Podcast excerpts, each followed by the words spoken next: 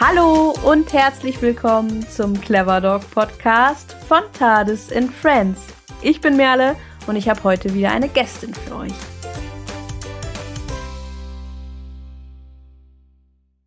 Schön, dass du dabei bist bei einer neuen Folge unserer HundetrainerInnen-Reihe. In dieser Reihe spreche ich mit unterschiedlichen TrainerInnen über ihre persönliche Geschichte, ihre eigenen Hunde, ihre Philosophie und Lieblingsthemen. Heute ist Ulrike Säumel zu Gast. Sie ist Coach, Trainerin für Menschen mit Hund, Autorin, Podcasterin und Gründerin von Dogged Ride. Vielleicht kennst du ja sogar schon ihren gleichnamigen Podcast oder auch ihr Buch Markertraining für Hunde. In Ulis Hundeschule Dogged Ride werden Mensch-Hund-Teams sowohl vor Ort in Potsdam als auch online begleitet und dabei nimmt das Markertraining eine ganz zentrale Rolle ein. Daher sprechen wir in dem heutigen Interview neben Ulis persönlichem Werdegang äh, auch natürlich das Markertraining an, also das Training mit Markersignalen und darüber hinaus wird Uli auch einige Fragen zu ihren Werten im Hundetraining und über die Rolle ihres Teams beantworten. Am Ende des Interviews habe ich wie immer natürlich auch einige eurer Fragen an Uli weitergeleitet. Denn wie bei jeder Folge rufen wir euch ja auf unseren Instagram-Kanälen in der Regel dazu auf, dass ihr sehr gerne all eure Fragen zum Thema und an unsere GästInnen stellen dürft. Äh, nutzt das sehr, sehr, sehr gerne. Und ähm, wenn ihr möchtet, dass äh, eine eurer Fragen oder mehrere eurer Fragen in der Zukunft ähm, hier bei uns im Podcast gestellt werden, dann folgt uns am besten auf Instagram at Tades and Friends oder at Clever Dog Podcast. Dort findet ihr dann nämlich regelmäßig die Aufrufe für Fragen an unsere Podcast GästInnen oder auch allgemein, wenn wir Infopodcasts aufnehmen. Also da auf jeden Fall reinschauen und in den Stories könnt ihr es in der Regel nicht verpassen. Die Links zu unseren Instagram-Kanälen findest du auch nochmal in der Beschreibung äh, der Podcast-Folge. Dort findest du auch wie immer den direkten Weg zu unserer Gästin und natürlich alle weitere Links zu Lesetipps, Buchtipps und Co, die wir im Laufe der Folge noch erwähnen werden. Und falls dir diese Podcast-Folge gefällt, dann freuen wir uns natürlich immer, wenn du sie teilst, zum Beispiel auf Instagram in den Stories. Und natürlich freuen wir uns auch über jedes Feedback. Dafür gerne einfach eine Privatnachricht auf Instagram schicken oder auch per Mail an feedback at tadesandfriends.de. Wenn du noch mehr zum Beispiel mit uns diskutieren möchtest über diese Podcast-Folge oder auch andere Podcast-Folgen oder ein Thema deiner Wahl, dann bist du natürlich auch immer sehr herzlich in unserer Community willkommen. Unsere Tades and Friends Community auf Discord.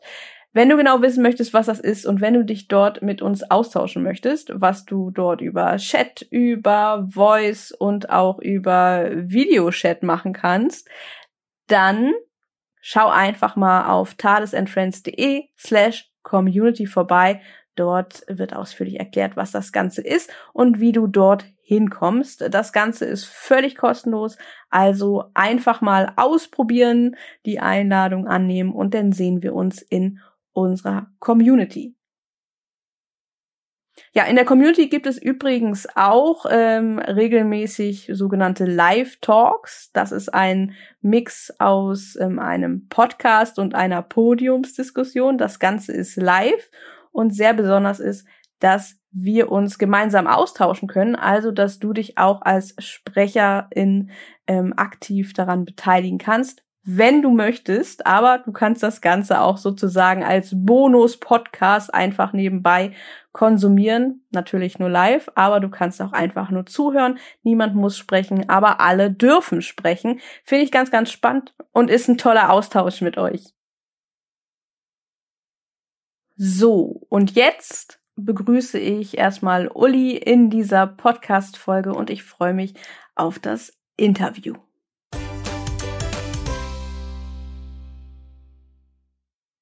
Hallo Uli, herzlich willkommen im Clever Dog Podcast. Schön, dass du da bist. Hallo, schön, dass ich da sein darf. Ja, sehr, sehr gerne. Ich bin schon sehr gespannt, was du uns hier heute alles erzählen wirst über dich, äh, über deine Hundeschule und auch äh, das Buch, das du geschrieben hast, denn wir wollen ja heute auch ein bisschen übers äh, Markertraining sprechen. Aber bevor wir da so hinkommen, vielleicht magst du dich ganz am Anfang für alle, die dich äh, noch nicht kennen äh, und vielleicht auch noch mal für alle, die dich vielleicht schon ein bisschen kennen, äh, mal vorstellen, also wer du bist äh, und wie du auf den Hund und auf das äh, Trainerin sein gekommen bist. Äh, also ja, hallo, ich bin Uli, also so nennen mich zumindest äh, fast alle Menschen auf der Welt, die mich kennen. äh, eigentlich Ulrike Säume und ja, ich bin Gründerin von Dogged Ride, Trainerin für Menschen mit Hund, Coach und ja, mittlerweile auch Autorin. Und zum Hundetraining bin ich eigentlich gekommen, wie viele, viele andere TrainerInnen ja auch, über ihren eigenen Hund.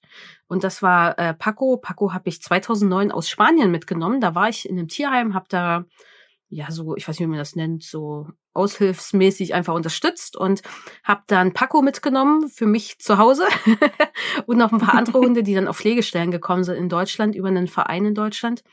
Und mit Paco war das Leben plötzlich doch ganz anders, als ich das so dachte. Ich hatte vorher schon eine Pflegehündin, mit der war das easy peasy. Die hatte nur Probleme mit kleineren Hündinnen. Da sie eh klein war, gab es nicht so viele kleinere Hündinnen als sie.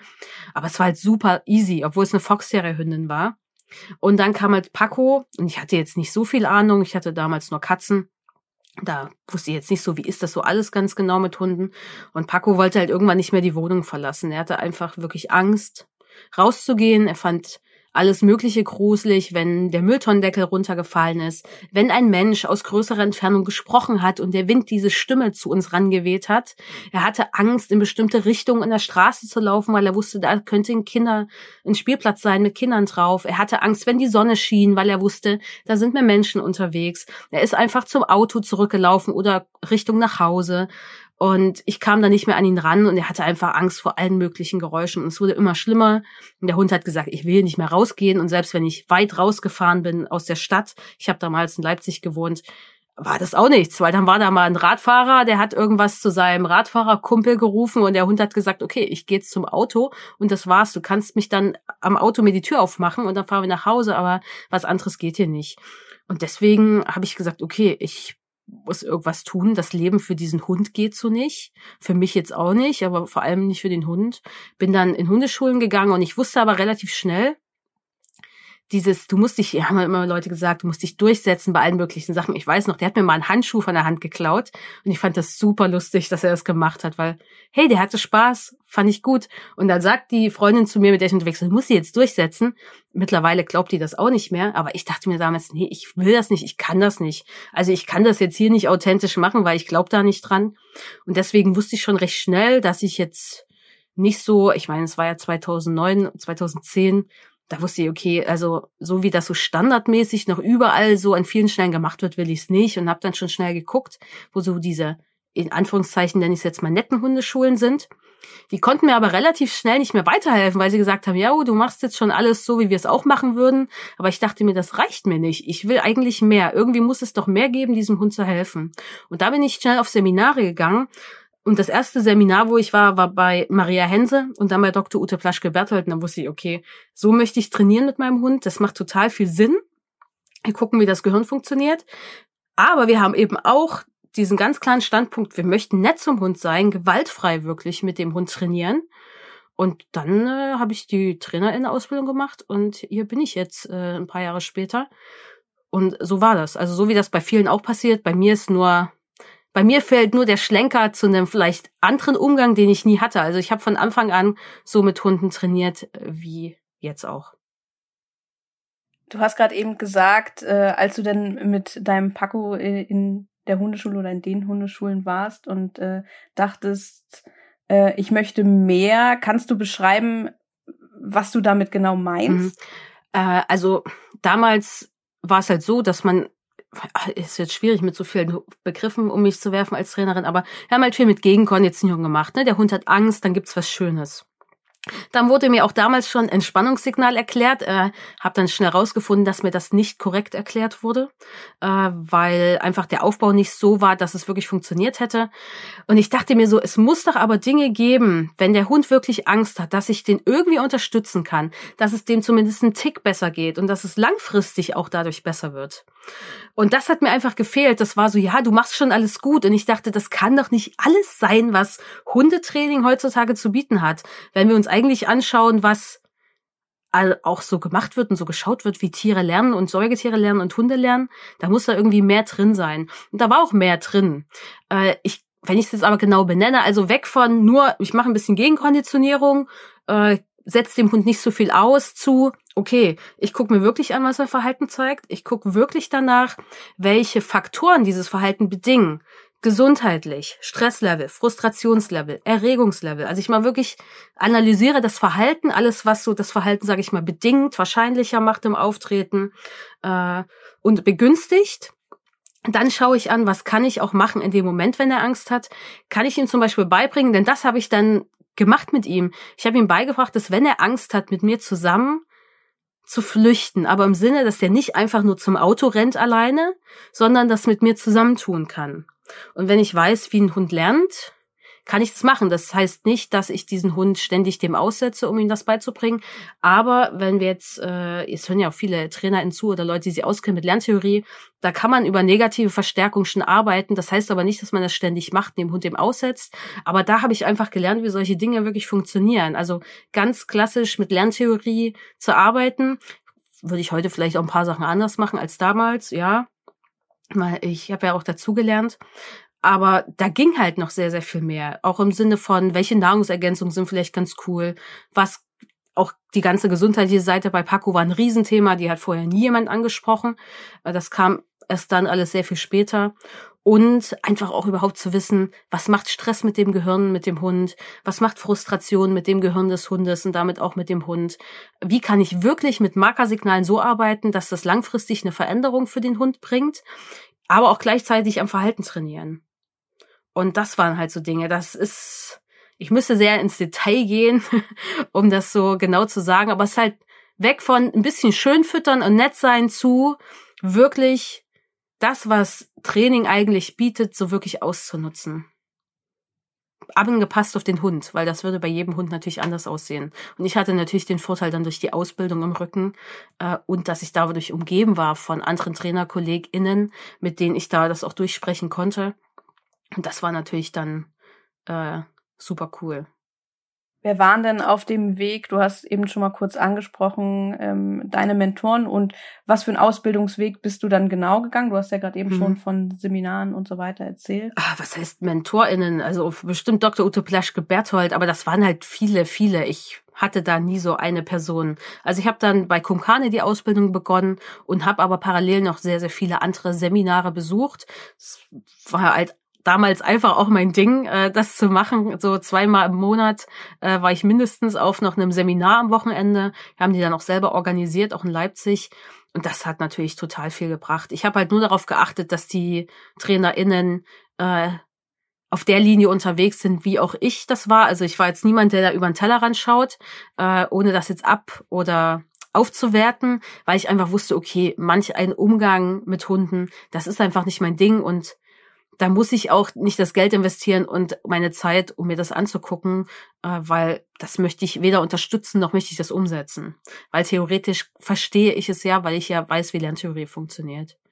Mhm. Ich finde ich finde das ganz interessant, dass du das so sagst, ähm, weil wir wissen ja alle, das eine ist, äh, ich sag mal, die wissenschaftlichen Erkenntnisse mhm. und das andere, was da reinfließt, ist, ich sag mal, äh, die Interpretation dessen, die eigenen Werte, ja. ähm, Ideologien und äh, so weiter, die da natürlich mit einspielen. Was würdest du denn jetzt sagen, wenn du es mal in ein paar wenigen Worten beschreiben musst, was ist deine Philosophie im Umgang mit dem Hund?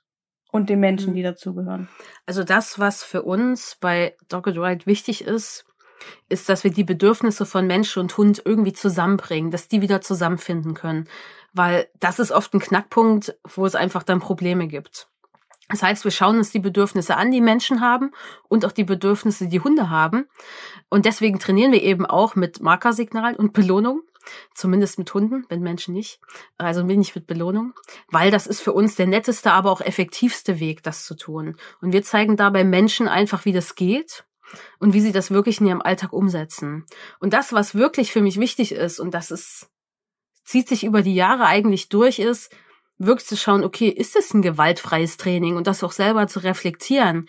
Denn Dinge, viele Dinge, die wir mit unserem Hund machen, haben ja was zu tun auch mit Macht und vielleicht sogar mit Gewalt. Nicht im Sinne von, dass ich meinem Hund wehtue, aber es ist ja eigentlich schon man könnte auch sagen, Gewalt ist zu bestimmen, wann der Hund sein Futter bekommt. Auch wenn das gar nichts Schlimmes erstmal ist. Aber da einfach in eine Reflexion zu gehen und zu gucken, okay, wo fängt es eigentlich an? Wo, ne, wo muss ich das wirklich machen? Wo kann der Hund vielleicht doch mal selber bestimmen? Das ist mir wichtig. Und auch wirklich zu schauen, okay, ich will das nicht nur erzählen, dass wir das machen oder auf meine Webseite schreiben oder auf Instagram in einem Post. Wir möchten das auch wirklich tun. Das heißt, wir schauen schon, dass unsere unser Handeln auch zu dem passt, was wir so äh, erzählen und reflektieren das auch. Denn das finde ich total wichtig im Umgang mit Menschen, Lebewesen, Hunden, äh, mit allen, das auch wirklich zu reflektieren, was ich mache. Ich finde das ganz spannend, denn äh, gerade der Begriff Gewalt äh, ist ja häufig einer, der benutzt wird, ohne ihn auch zu definieren sage ich mal. Und auch Gewaltfreiheit äh, wird ja schnell auch äh, im Marketing zum Beispiel genutzt, ähm, ohne ihn auch zu definieren. Denn schließlich, äh, so wie du sagst, ich glaube, das ist ganz wichtig, das dazu zu tun, weil ohne dass man ihn definiert und sagt, was meinen wir damit, ähm, kann das schnell zu Kommunikationsfehlern mit den Kunden oder halt auch, ich sag mal, auch mit anderen aus der Szene, mit anderen HundetrainerInnen zum Beispiel führen und zu großen Missverständnissen führen. Also ich will jetzt nicht sagen, dass es Gewalt ist, wenn ihr eurem Hund zu einer bestimmten Uhrzeit immer das Futter gebt und ihr das festlegt. Definitiv nicht. Aber ich finde, dass man da schon in eine Reflexion gehen kann, was das ist. Also warum gebe ich denn das Futter um eine bestimmte Uhrzeit, weil das gesundheitlich für meinen Hund relevant ist oder weil ich das so will, obwohl mein Hund dann schon stundenlang Hunger hat? Das ist halt immer die Frage und das ist natürlich eine ganz differenzierte Antwort, die es dann gibt. Aber ich finde, das ist total wichtig und das haben natürlich Hunde und Menschen auch verdient, dass wir dann äh, reflektieren und dann differenziert auch darauf eine Antwort finden. Ja, das, was ich gesagt habe, war natürlich ganz wertfrei. Ja, ne? definitiv. Einfach ja. nur, dass dieser, dass dieser, dass der, dass der Gewaltbegriff, dass das ja. wichtig ist, darüber zu sprechen, ja, einfach. Ob Fall. man sagt, äh, wir definieren Gewalt so, wie dies die WHO zum Beispiel definiert, oder äh, wir definieren den Begriff für uns anders, aber dass das in der Kommunikation, denke ich, auch einfach sehr, sehr wichtig ist, ja. Definitiv, aber es ist natürlich schwierig, denn wir sind ja alle emotional da sehr involviert. Egal, ob wir mit unserem eigenen Hund oder auch nicht. Und das macht natürlich die Diskussion total kompliziert an manchen Stellen. Also auch für mich, ich äh, bin froh, wenn ich diese, diese Diskussion gar nicht führen muss. Ja, äh, total. Aber deswegen ist es auch mal wichtig dazu zu sagen, ähm, dass natürlich auch die eigenen Werte da entsprechend ja. mit reinspielen. Und das ist auch, was uns bei Dogged Ride auch ausmacht. Äh, wir sind halt stark wertebasiert als Unternehmen, nicht nur im Hundetraining, auch mit anderen Dingen, die wir tun und die uns wichtig sind. Und da stimmen wir auch schon alle, die bei Dogged Ride arbeiten, da überein. Und das ist uns auch äh, total wichtig. Einfach. Und macht es auch nicht immer leicht, äh, wenn man so wertebasiert unterwegs ist. ich hatte nämlich gerade ein Coaching zu meiner Strategie von Dogged Ride. Das macht sich unbedingt leichter, weil es natürlich bestimmte Dinge ausschließt im Umgang mit Hunden, aber es schließt auch bestimmte andere Dinge aus im, äh, im Unternehmensaufbau zum Beispiel. Und ja, das engt einen manchmal ein bisschen ein, aber uns ist das einfach äh, sehr, sehr wichtig. Und ja, das hält uns bei Dogged Ride auch sehr zusammen.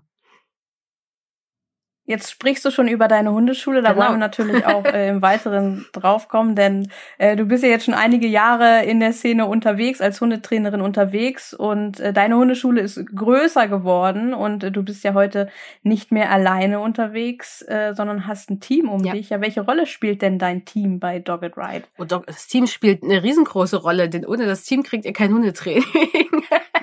Denn, also ich habe ja 2011 als so ganz klassische Hundeschule gleich gestartet, weil ich wusste, okay, ich habe jetzt hier die Ausbildung angefangen, aber ich hab's, ich hab's drauf, dachte ich mir damals.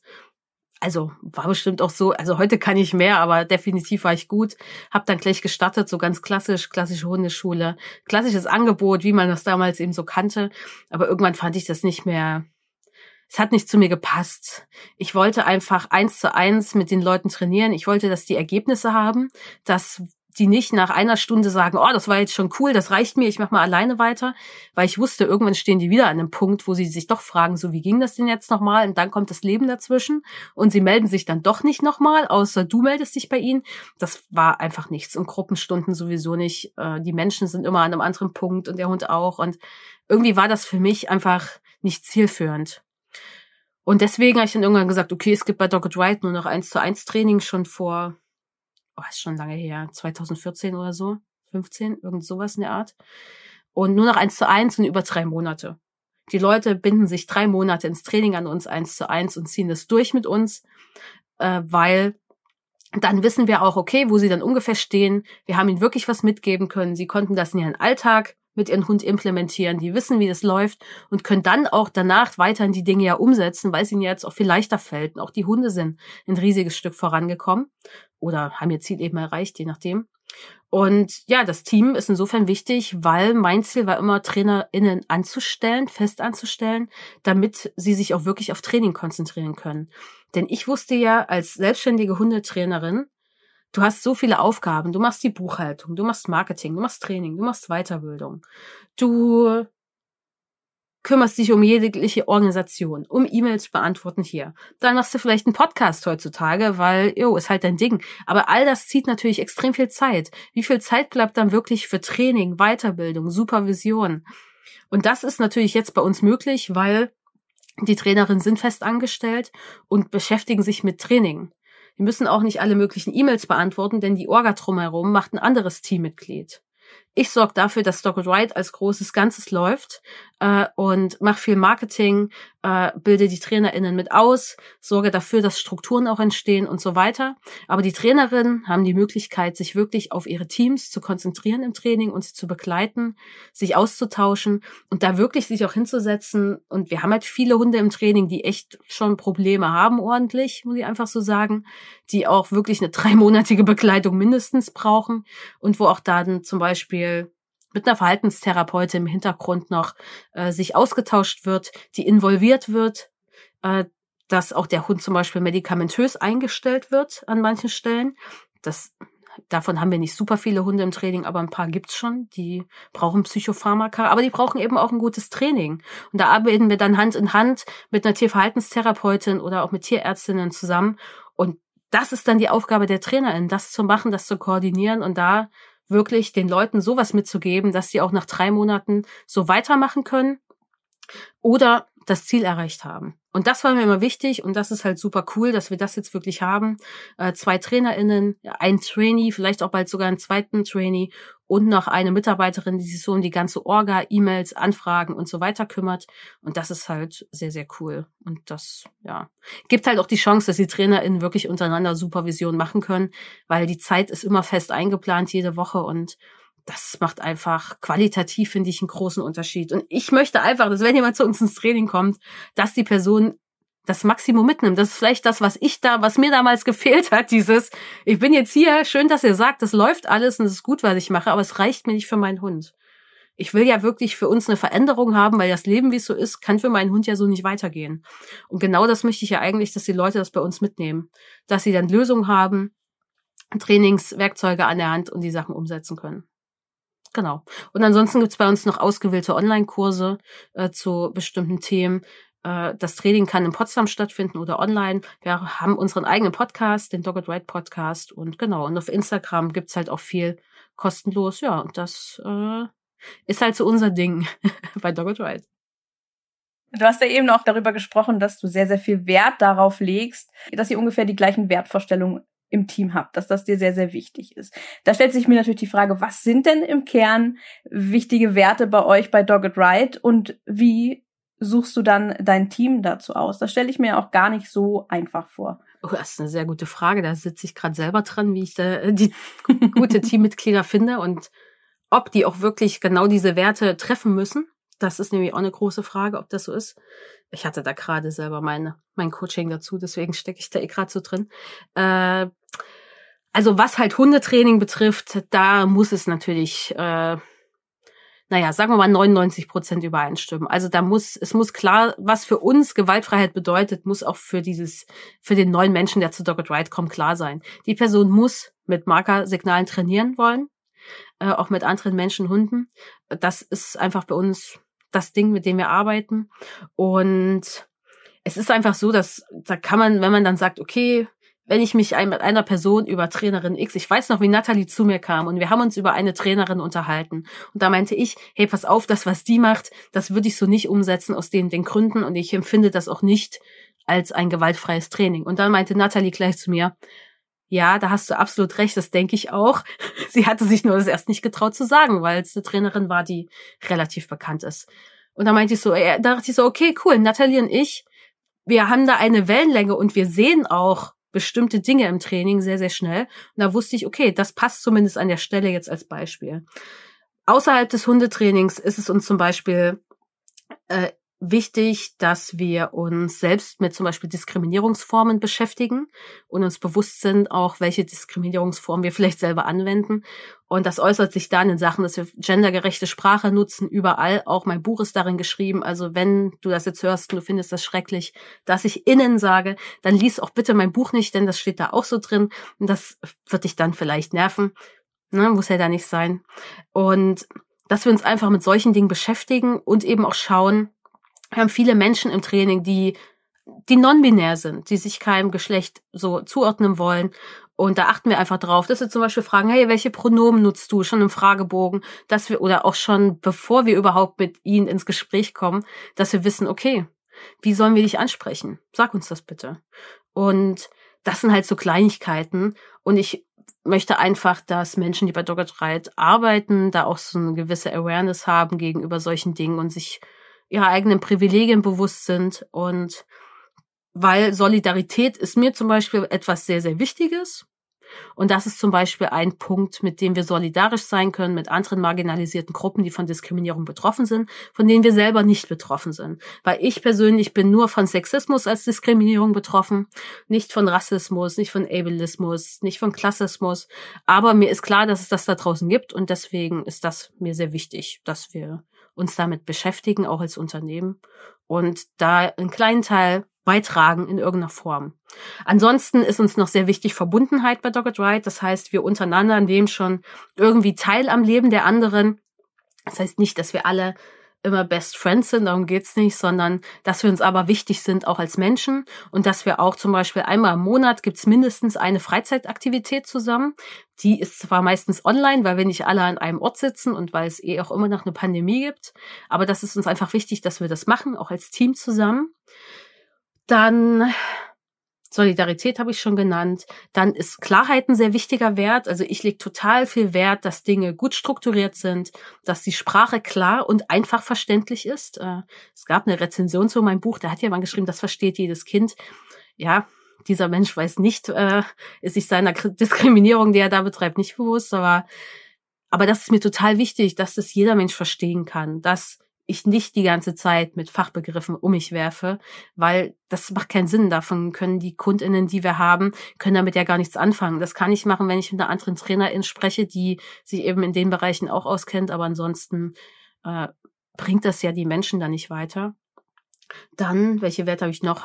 Ich, glaube, den Rest kann ich jetzt nicht aufzählen, weil ich ihn jetzt vergessen habe in meinem Corona-Gehirn. Aber das sind so Sachen, die mir sehr, sehr wichtig sind äh, und die wir einfach dann schauen, mit welchen Sachen, die wir so tun bei Dogged Ride, können wir diese Werte auch wirklich füllen.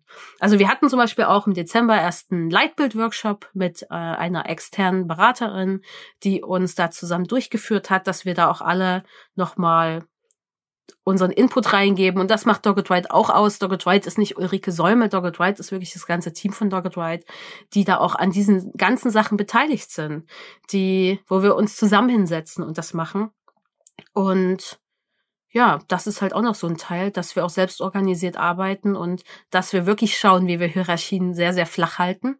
Äh, und die einzige Hierarchie ist natürlich schon, dass ich sie bezahle, ja.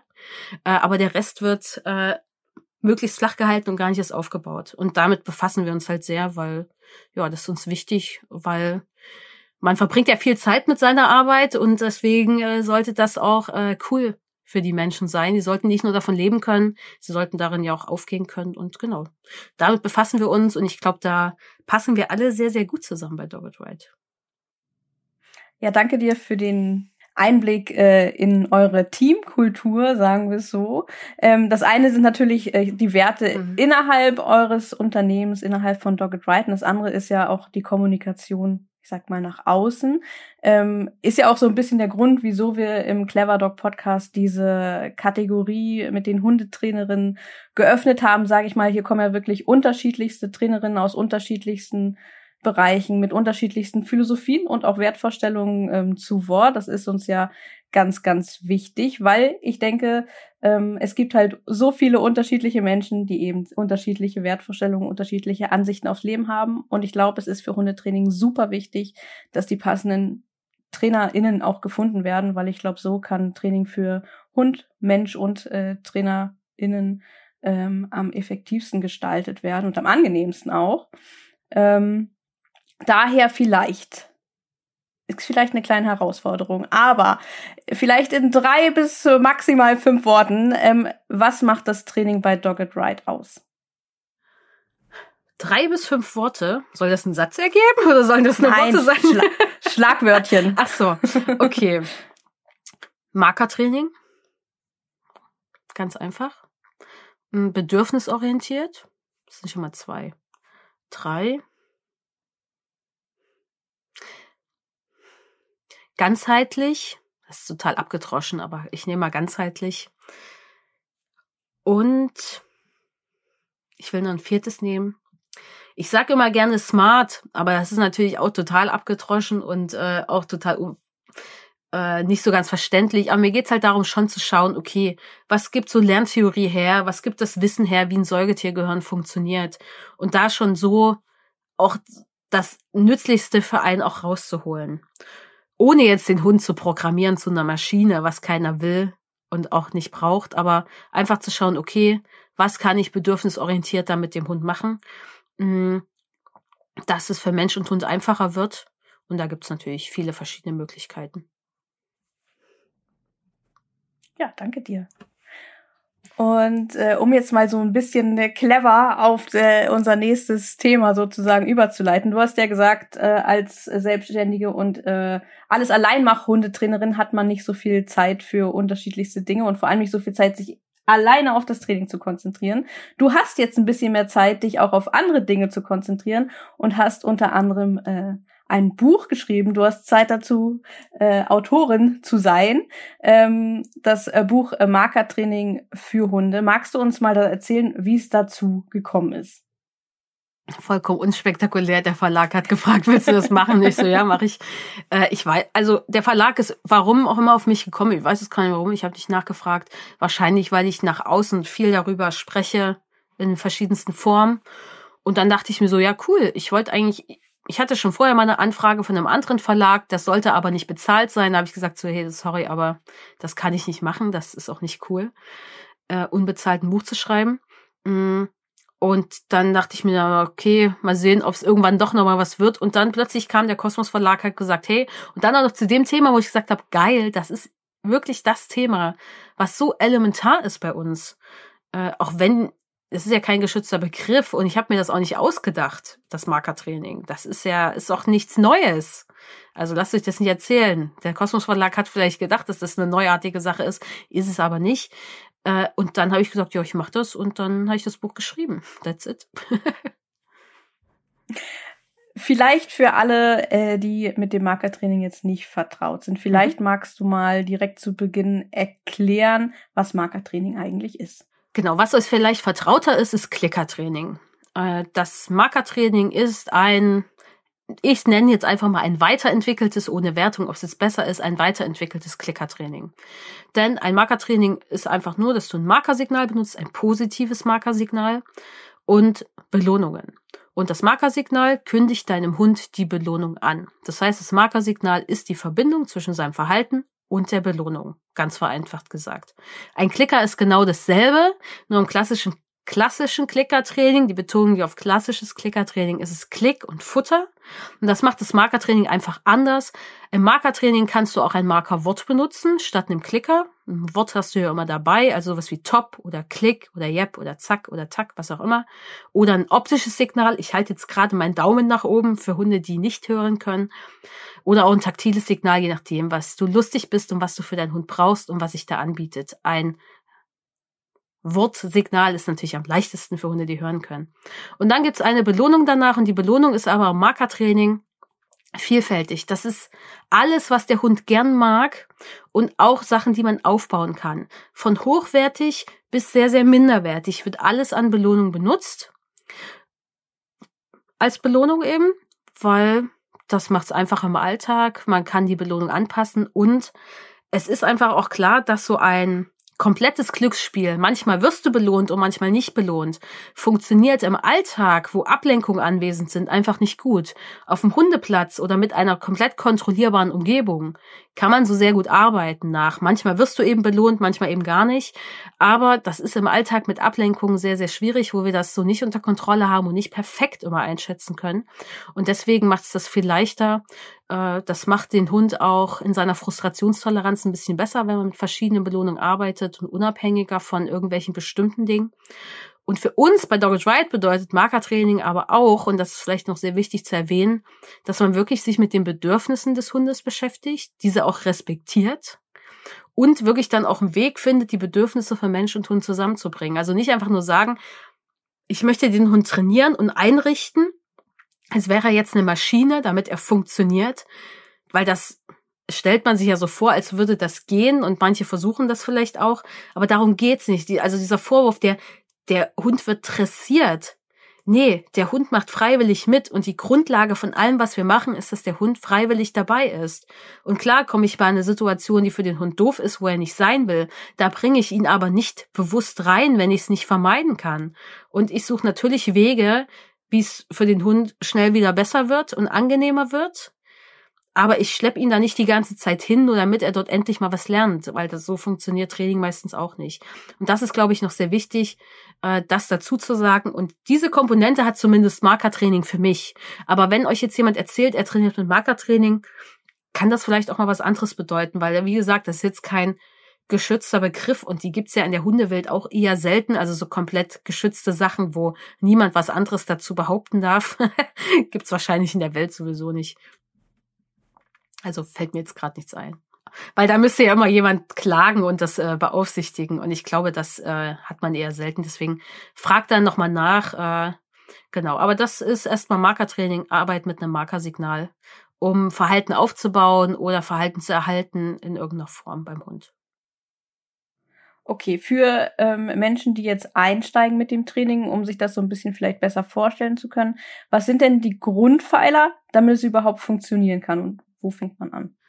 Also es ist jetzt nichts Spektakuläres. Man würde einfach das Markersignal aufbauen und sehr, sehr, sehr schnell, also so, ich baue mal auf fünf Minuten und fange es dann auch gleich an zu benutzen. Weil das sind die Grundpfeiler. Du benutzt ein Markersignal und nach dem Markersignal wird der Hund immer belohnt. Es folgt immer etwas Gutes danach. Das war's das sind die Grundpfeiler von Markertraining. Also das ist kein spektakuläres Ding. Äh, man setzt sich, stellt sich auch nicht hin, klickt 50 Mal und gibt einen Keks, damit der Hund versteht, was das ist. Es muss benutzt werden, da, weil der Hund soll ja wirklich generalisiert an allen Orten das dann auch verstehen. Das heißt, es sollte auch überall benutzt werden im Alltag. Und wichtig ist auch, sich mit den Bedürfnissen des Hundes zu befassen. So, was hat der für Bedürfnisse? Auch Bedürfnisse, die ich vielleicht nicht so cool finde, wie Mäuse rausbuddeln oder einem Reh hinterherrennen. Es sind erstmal Bedürfnisse. Und ich muss die im Blick haben. Weil dann kann ich sagen, okay, das sind ja auch echt große Ablenkungen. Das sind Quellen, wo es zu Konflikten kommt, weil es mir nicht passt, was er macht oder wo es gefährlich ist. Oder die einfach ein No-Go sind, weil ein Hund sollte keinem Reh hinterherrennen. Außer im Jagd, außer er wird jagdlich geführt und es ist da, warum auch immer, gefragt. Aber dass man sich damit auseinandersetzt und das im Blick zu haben. Dann sollten verschiedene Belohnungen eingesetzt werden, verschiedener Wertigkeit, also von ich lächel dir nicht zu, was eine Belohnung ist für viele Hunde. Die ist sehr minderwertig, ja, für einige, für manche nicht, bis hin zu ich gebe dir dein Lieblingsspielzeug und danach noch äh, einen Kauartikel, den du toll findest. Das heißt, von sehr minderwertig bis hochwertig gibt es alles. Wir benutzen keine ängstigenden Strafen im Training und entscheiden uns auch ganz bewusst dazu. Das gehört für mich beim Markertraining auch dazu. Und wir verzichten auch, soweit es geht, auf frustrierende Strafen. Also wir setzen die auch nicht bewusst ständig ein, weil Frustration ist einfach auch ein riesiger Faktor für Verhaltensprobleme. Und wir reflektieren auch das, was wir tun im Training. Äh, denn nur weil ich jetzt denke, das ist doch alles ganz nett, was ich mit dir mache, heißt es nicht, dass das der Hund auch so sieht. Und da gucken wir eben auch, ne? Also Belohnung ist auch nur etwas, was der Hund als Belohnung bewertet und sagt, hey, das finde ich jetzt auch cool, äh, weil ich denke, ich klopfe dir ja so schön auf den Kopf. Das muss doch ganz nett sein, heißt das nicht, dass das beim Hund auch so ankommt. Und das ist halt auch ein wichtiger Grundpfeiler, auch darauf zu achten. Das heißt, es geht wirklich darum zu schauen, wie geht's dem Hund damit? Was hat er für Bedürfnisse? Kommt er damit zurecht? Denn das macht vieles im Training leichter. Und vielleicht achte ich dann auch selber bei mir auch darauf, äh, dann wird es natürlich noch ein bisschen leichter mit dem Hund zusammen. Du hast jetzt gerade gesagt, äh, dass ihr bei euch im Training auf ähm, ängstigende und frustrierende Strafen verzichtet. Kannst du das äh, ein bisschen konkreter beschreiben, was du damit meinst? Also eine ängstigende Strafe ist all das, was dem Hund Angst macht oder Schmerzen hinzufügt. Das, was ihr lernt theoretisch, wäre ist jetzt die positive Strafe, wenn ihr diesen Fachbegriff wollt den wir nicht benutzen.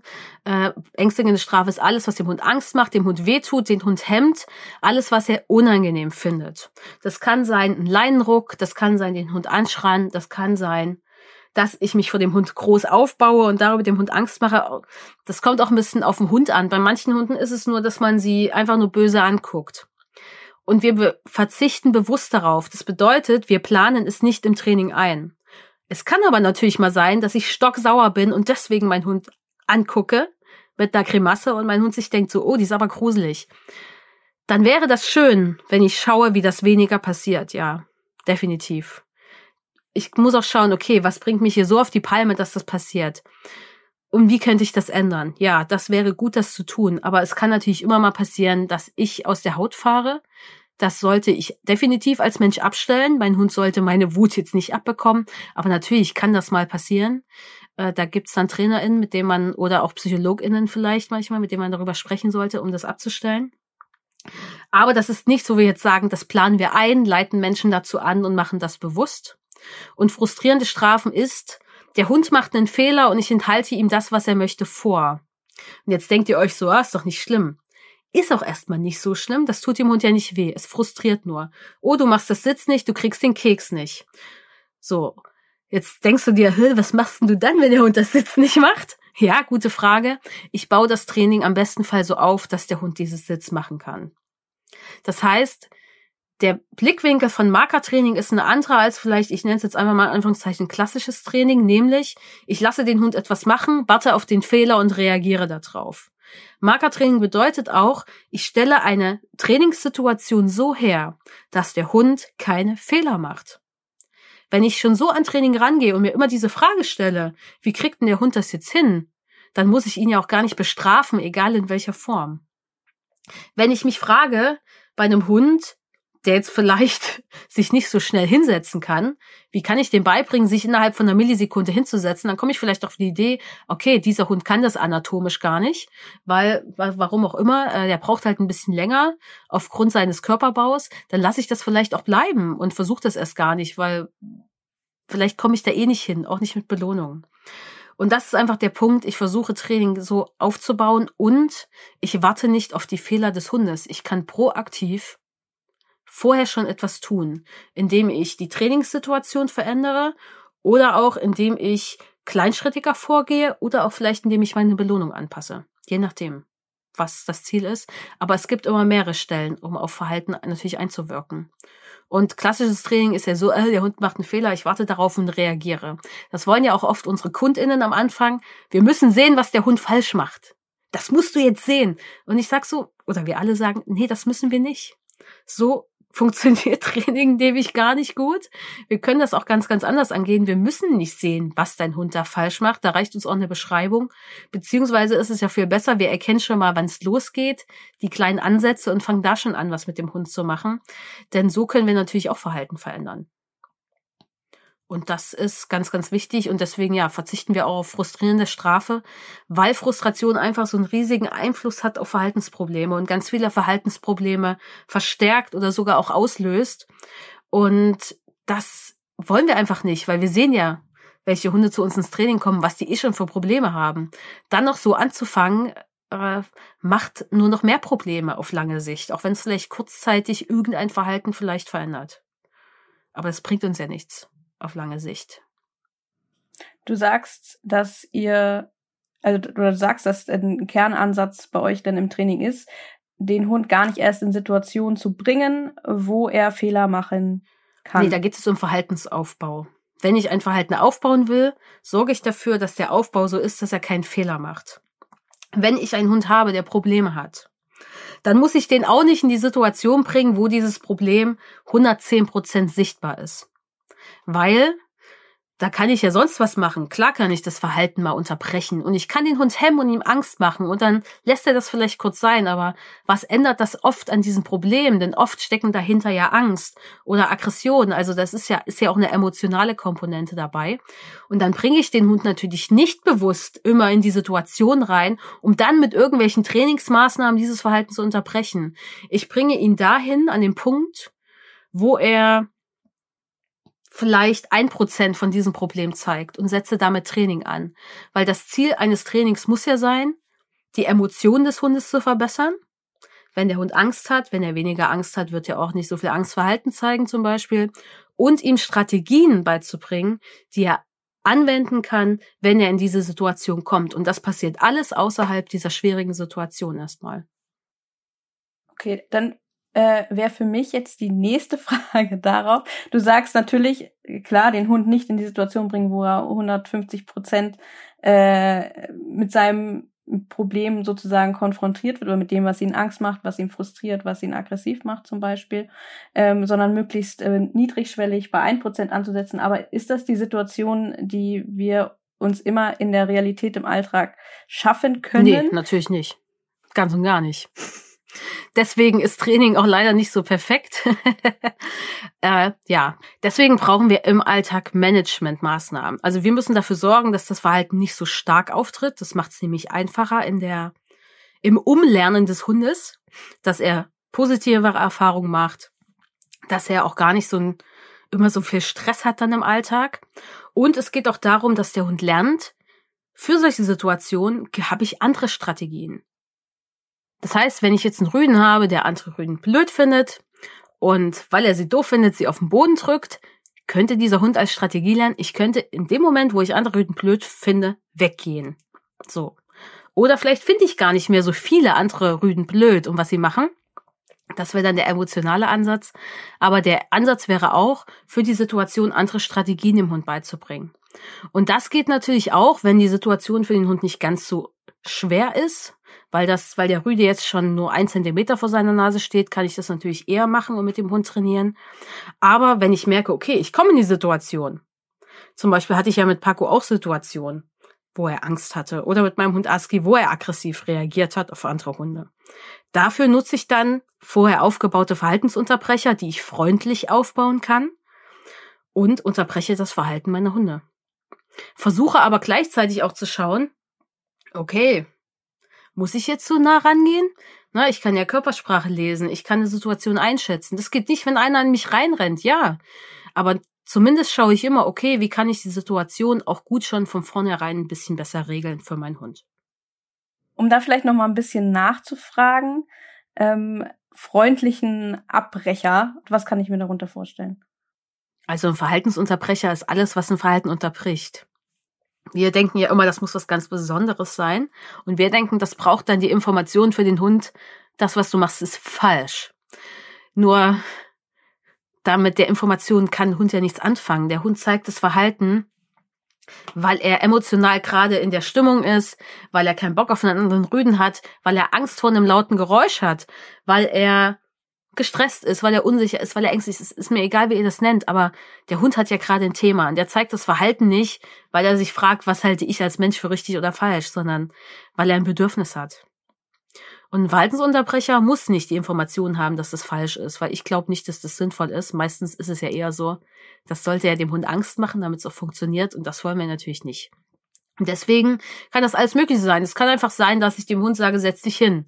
Weil wenn er sich hinsetzt, dann kann er nicht mehr den anderen Rüden zu Boden drücken. Es muss halt nur gut aufgebaut sein, aber das gilt halt dann für jeden Verhaltensunterbrecher. Es kann sein, wenn ich nicht will, dass mein Hund ein Reh hinterherjagt, dass ich ihm sage, dass er stehen bleiben soll oder ihn zurückrufe. Oder ihm sage, setz dich hin. Es kann sein, dass wenn mein Hund was am Boden fressen will, dass ich ihm sage, nimm deinen Kopf in meine Richtung und guck mich an. Also all das kann ja Verhalten unterbrechen und das ist in jeder Situation vielleicht was anderes. Wir haben dann meistens, ich nutze meist als Verhaltensunterbrecher ein Umorientierungssignal. Dann nimmt der Hund die Aufmerksamkeit zu mir. Das ist eigentlich immer und überall passend, denn wenn er was am Boden fressen will, nimmt er eben den Kopf hoch. Wenn er einen anderen Rüden zu Boden drücken will, nimmt er den Kopf weg und guckt den anderen nicht mehr an und lässt doch von ihnen ab. Wenn er einen Dreh hetzen will, bleibt er stehen und dreht den Kopf zu mir und dann kann ich ja immer noch meinen Rückruf zusätzlich geben. Das heißt, es passt einfach immer und überall und das reicht aus. Also die Information, das ist falsch, da denken immer wir Menschen, das wäre wichtig. Aber wenn wir ehrlich sind, also selbst im Umgang mit Kindern, wir möchten ja nicht, dass ein Kind etwas macht, weil es Angst davor hat, dass wir was für falsch halten. Das Kind soll ja später irgendwann auch verstehen, warum es etwas nicht tut. Empathie empfinden und so weiter. All das können wir von unseren Hunden gar nicht verlangen, weil das können sie nicht. Die können nicht verstehen, was richtig und falsch ist. Die empfinden auch uns gegenüber keine Empathie. Dazu sind sie ja gar nicht fähig. Das heißt, damit müssen wir gar nicht erst anfangen. Aber wenn wir das schon eigentlich bei Menschen ja nicht machen, obwohl das ja viele tun, aber es, es ist nicht so cool und das macht auch wenig Sinn. Das soll ja das Kind später selber verstehen, Empathie empfinden, uns deswegen abstellen. Und klar, es gibt auch Dinge, da müssen wir Strafe zahlen, wenn wir sie machen. Aber auch das funktioniert bei Hunden nicht, weil sie das nicht kapieren wenn ich meinem Hund sage, also wenn du jetzt äh, dem Reh schnell hinterherläufst, dann kostet es dich 100 Euro Strafe. Das ist ein schwieriges Prinzip, sowas auf Hunde zu übertragen. Bei Hunden geht es dann eben nur darüber, dass ich ihnen Angst mache. Und weil sie Angst haben, Angst zu bekommen, werden sie es lassen. Und das wollen wir ja im Training nicht. Also müssen wir den Weg gehen, andere Verhaltensunterbrecher aufzubauen. Und das sind einfach andere Signale, die der Hund eh schon kann. Also Ganz einfach eigentlich. Kostet halt nur Zeit, die Dinge aufzubauen, aber das gilt, äh, ist bei jedem Signal so, egal was ich von dem Hund möchte. Ich muss ein bisschen Zeit äh, und Energie investieren, dass die Sachen wirklich sitzen, auch äh, unter großer Ablenkung.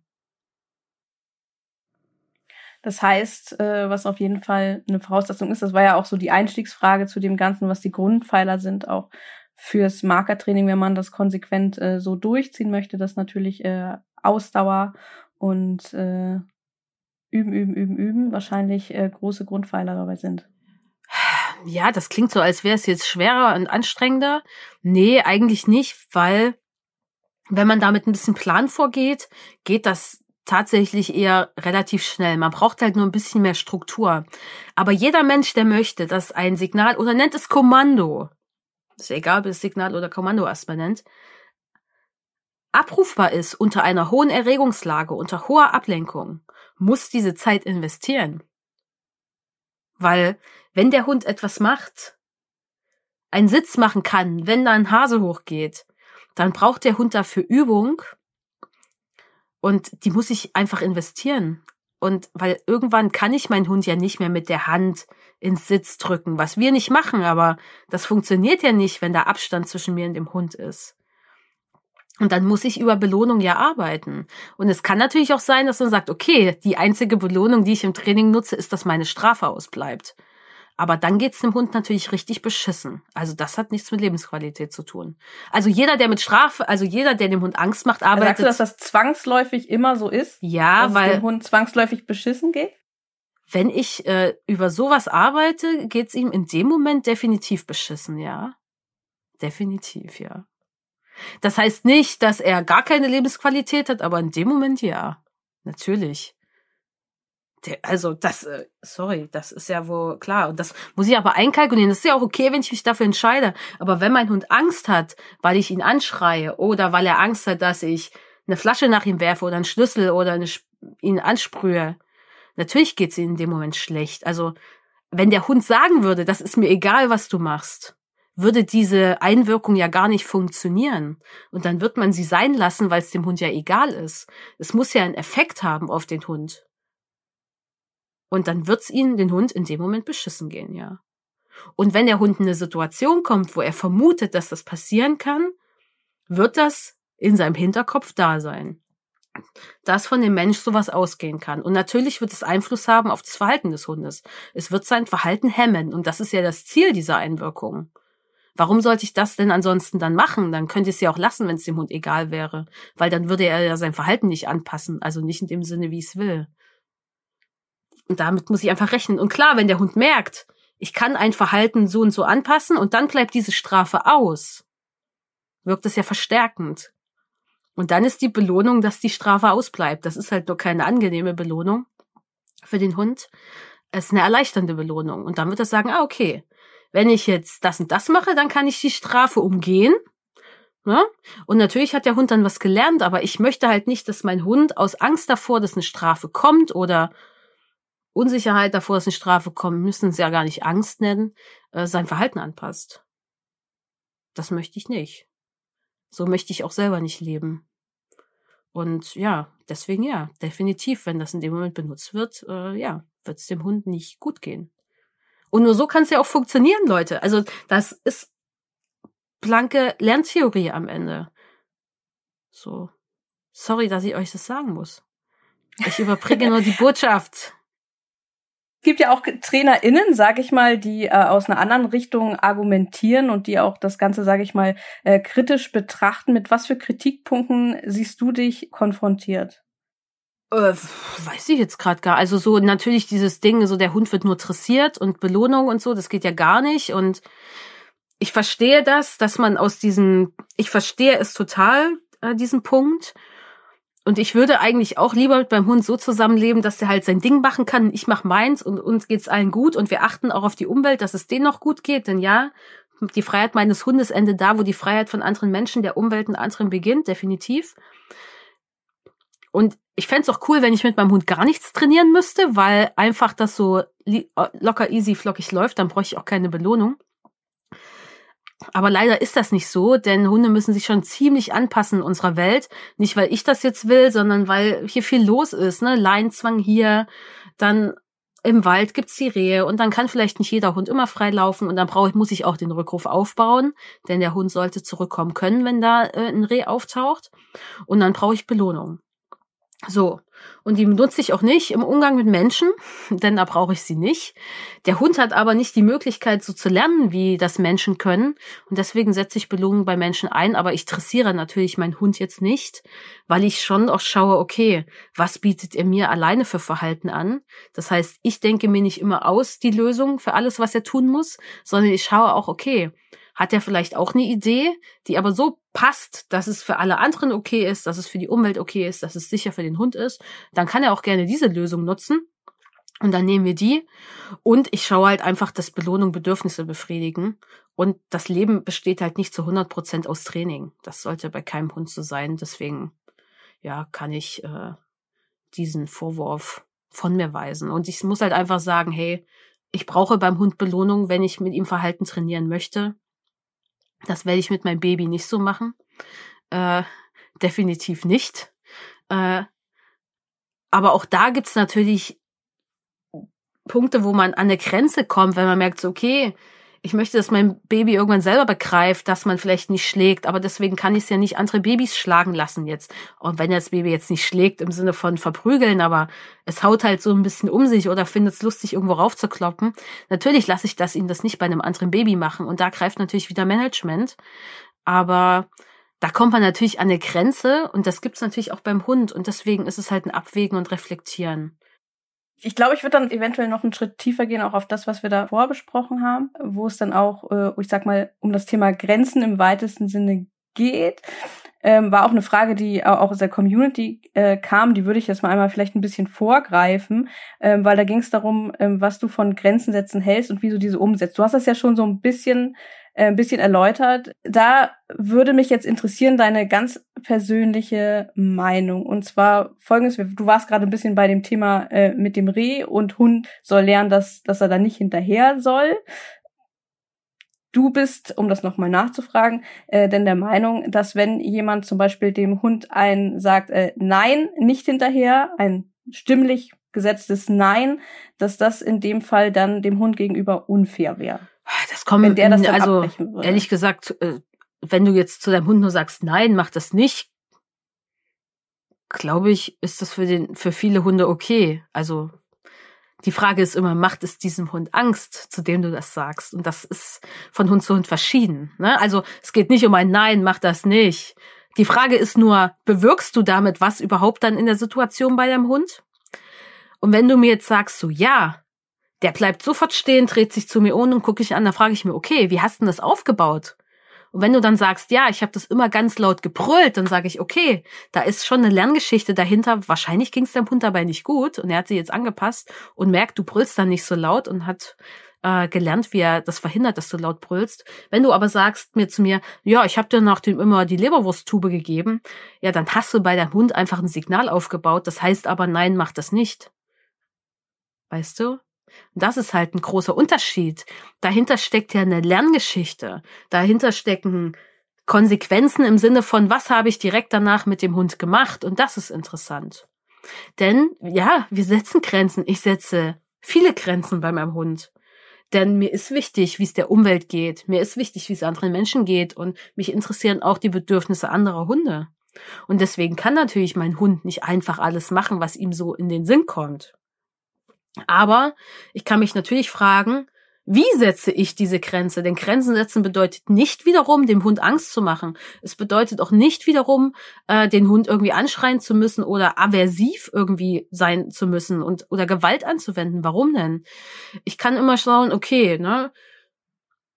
Wann setze ich eine Grenze? Stört mich ein Verhalten beim Hund? Dann kann ich es unterbrechen mit einem Verhaltensunterbrecher. In dem Moment, wo es mich stört. So. Und dann ist auch die Frage, warum stört es mich? Stört es mich, weil es anderen schadet, weil es meinem Hund schadet oder weil ich einfach nur gerade schlecht drauf bin heute und es stört mich eben heute. Wenn es nur manchmal stört, würde ich mir was anderes überlegen. Es gibt zum Beispiel Menschen, die lassen ihren Hund am Tisch betteln, ganz wertfrei und finden das ab und zu süß und die Woche darauf nervt sie das, weil sie sind halt gestresst von der Arbeit. Dann hat es ja nichts mit dem Hund und seinem Verhalten zu tun. Da würde ich mir dann was anderes überlegen. Da wäre es gut, Sie würden zum Beispiel eine Gewohnheit etablieren, dass der Hund während des Essens auf seinen Platz wartet und erst am Ende darf er dazukommen, wenn die Menschen was sagen und sie kriegen den Keks und das Warten auf seinen Platz trainiert man über Belohnung. Oder man macht noch ein Kindergitter dazwischen, weil man managt, weil man weiß, okay, das mit dem Üben kriege ich heute eben nicht hin und ich habe keinen Bock und was auch immer.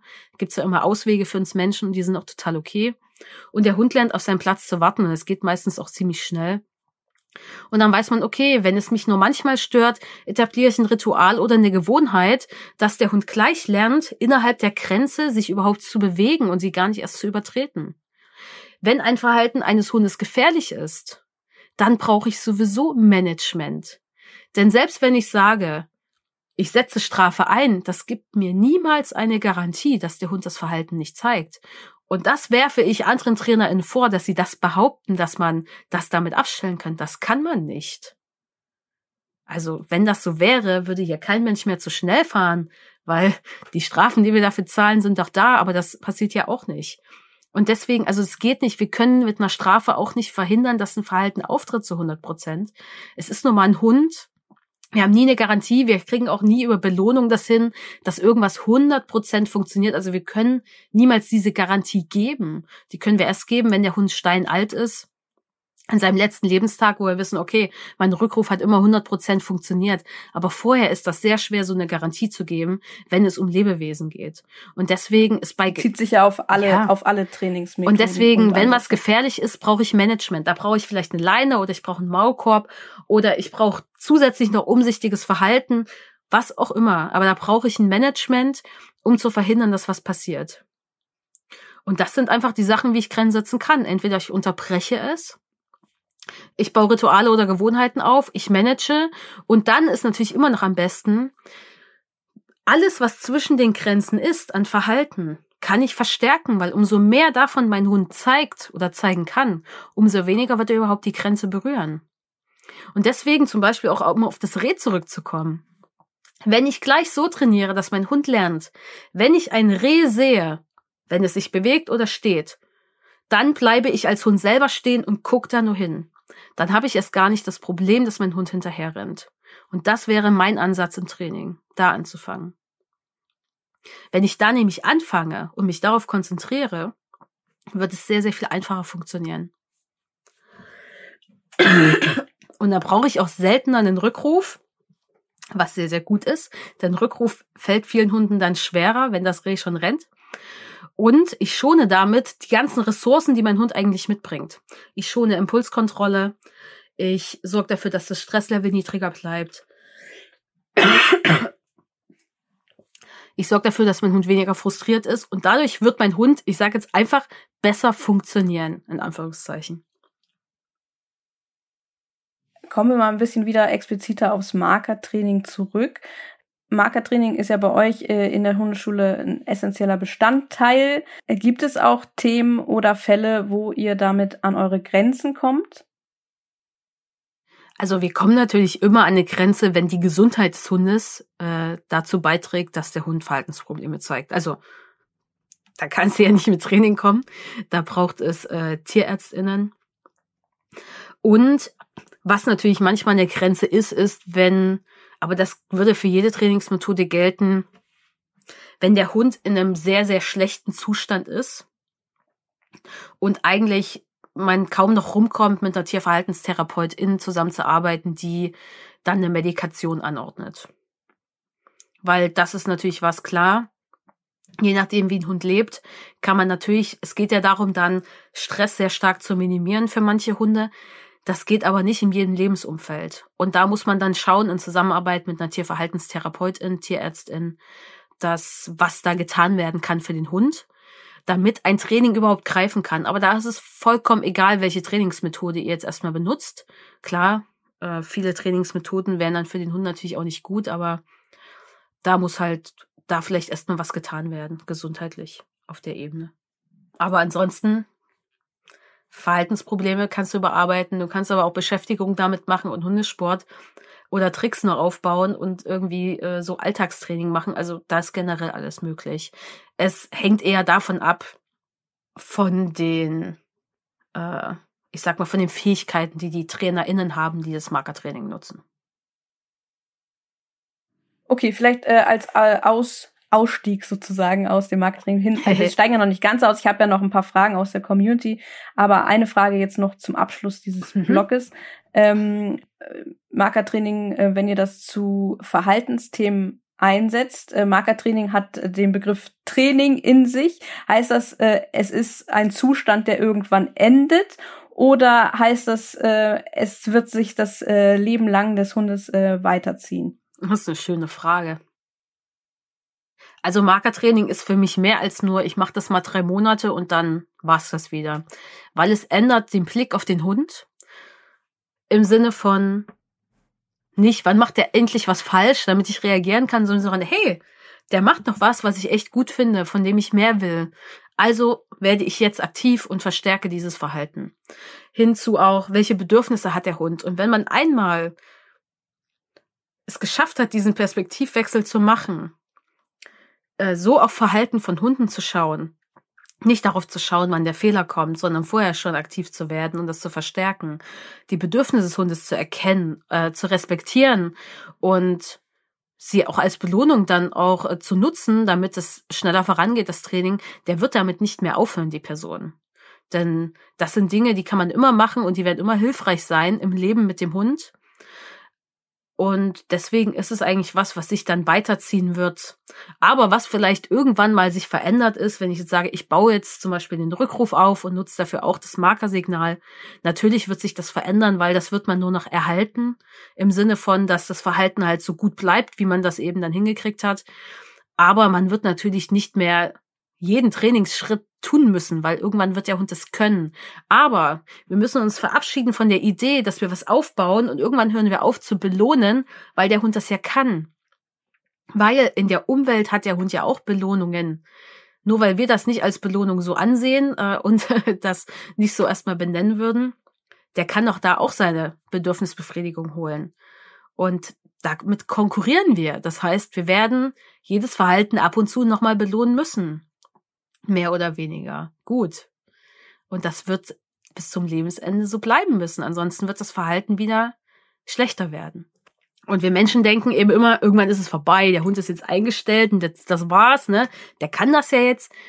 Äh, nee, das, weil die Sachen, die wir mit dem Hund machen, sind ja alles Dinge, auf die der so nicht selber die Idee und so Bock hat, weil äh, all das, wofür wir viel Trainingsenergie aufwenden müssen, viel üben müssen, sind alles Dinge, die der Hund so von alleine ja nicht machen würde.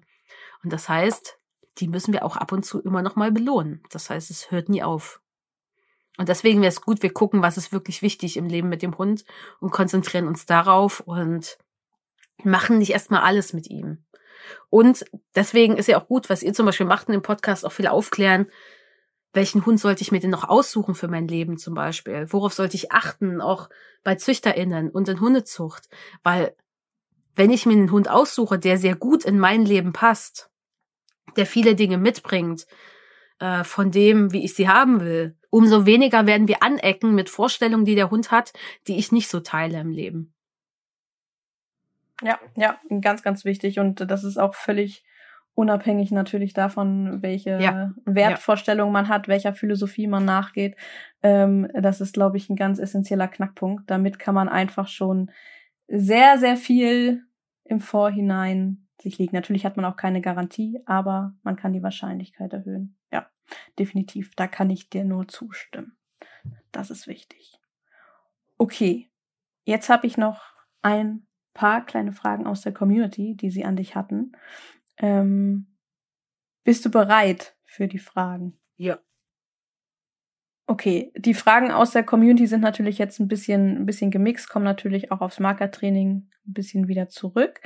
Ähm, erste Frage lernt ein Hund mit Markertraining ein Verhalten schneller als ohne Marker? Also wie schnell ein Hund so ein Verhalten erlernt, äh, das hängt von mehr ab als von der Trainingsmethode. Denn die Frage ist ja auch, um welches Verhalten geht's denn jetzt überhaupt? Ist das was, was dem Hund sehr leicht fällt oder sehr schwer? Ist das etwas wie, der Hund hat Angst vor lauten Geräuschen? Oder ist es, der Hund soll winken? Also das ist ein sehr großer Unterschied, wenn es um Verhalten geht. Dann ist die Frage, kann der Mensch mit bedürfnisorientierten Belohnungen arbeiten und welche sind das? Geht das so einfach? Ist das ein Hund, der findet den Ball super klasse und ich kann zum Beispiel den Ball als Belohnung nutzen? Geht es nicht, weil der Hund hat irgendwie Gelenksprobleme und das funktioniert mit Ball nicht? Oder ist es ein Hund, der mag weder Futter noch Spielzeug noch irgendwas? Dann wird es auch schon schwerer für den Menschen. Und dann ist auch immer die Frage, welche Rahmenbedingungen hat das so, wo der Hund das macht? Kann ich die kontrollieren? Also wenn ich die nämlich kontrollieren kann, geht Training immer sehr, sehr schnell. Wenn ihr jetzt zum Beispiel einen Hund habt, der auf dem Hundeplatz Hundesport macht, ist das oft eine Trainingsumgebung, die ganz gut kontrollierbar ist. Wenn ihr etwas macht im Alltag in der Innenstadt, Leinführigkeit, ist das eine Trainingsumgebung, die doch schwerer zu kontrollieren ist und immer mal anders. Da wird auch das Training nicht immer so easy sein. Und es hängt ab von der Fähigkeit, wie gut ist mein Timing, wie gut ist meine Fähigkeit im Ideen haben für Verhaltensaufbau. Markertraining sorgt nämlich auf jeden Fall dafür, dass ihr besser im versteht, was ein Hund gerade so braucht, was er für ein Bedürfnis hat. Das heißt, ihr könnt besser mit Belohnung arbeiten. Ihr habt auch besser im Blick, wie man Verhalten aufbauen kann mit dem Hund und nicht gegen ihn und nicht darauf wartet, dass er was falsch macht.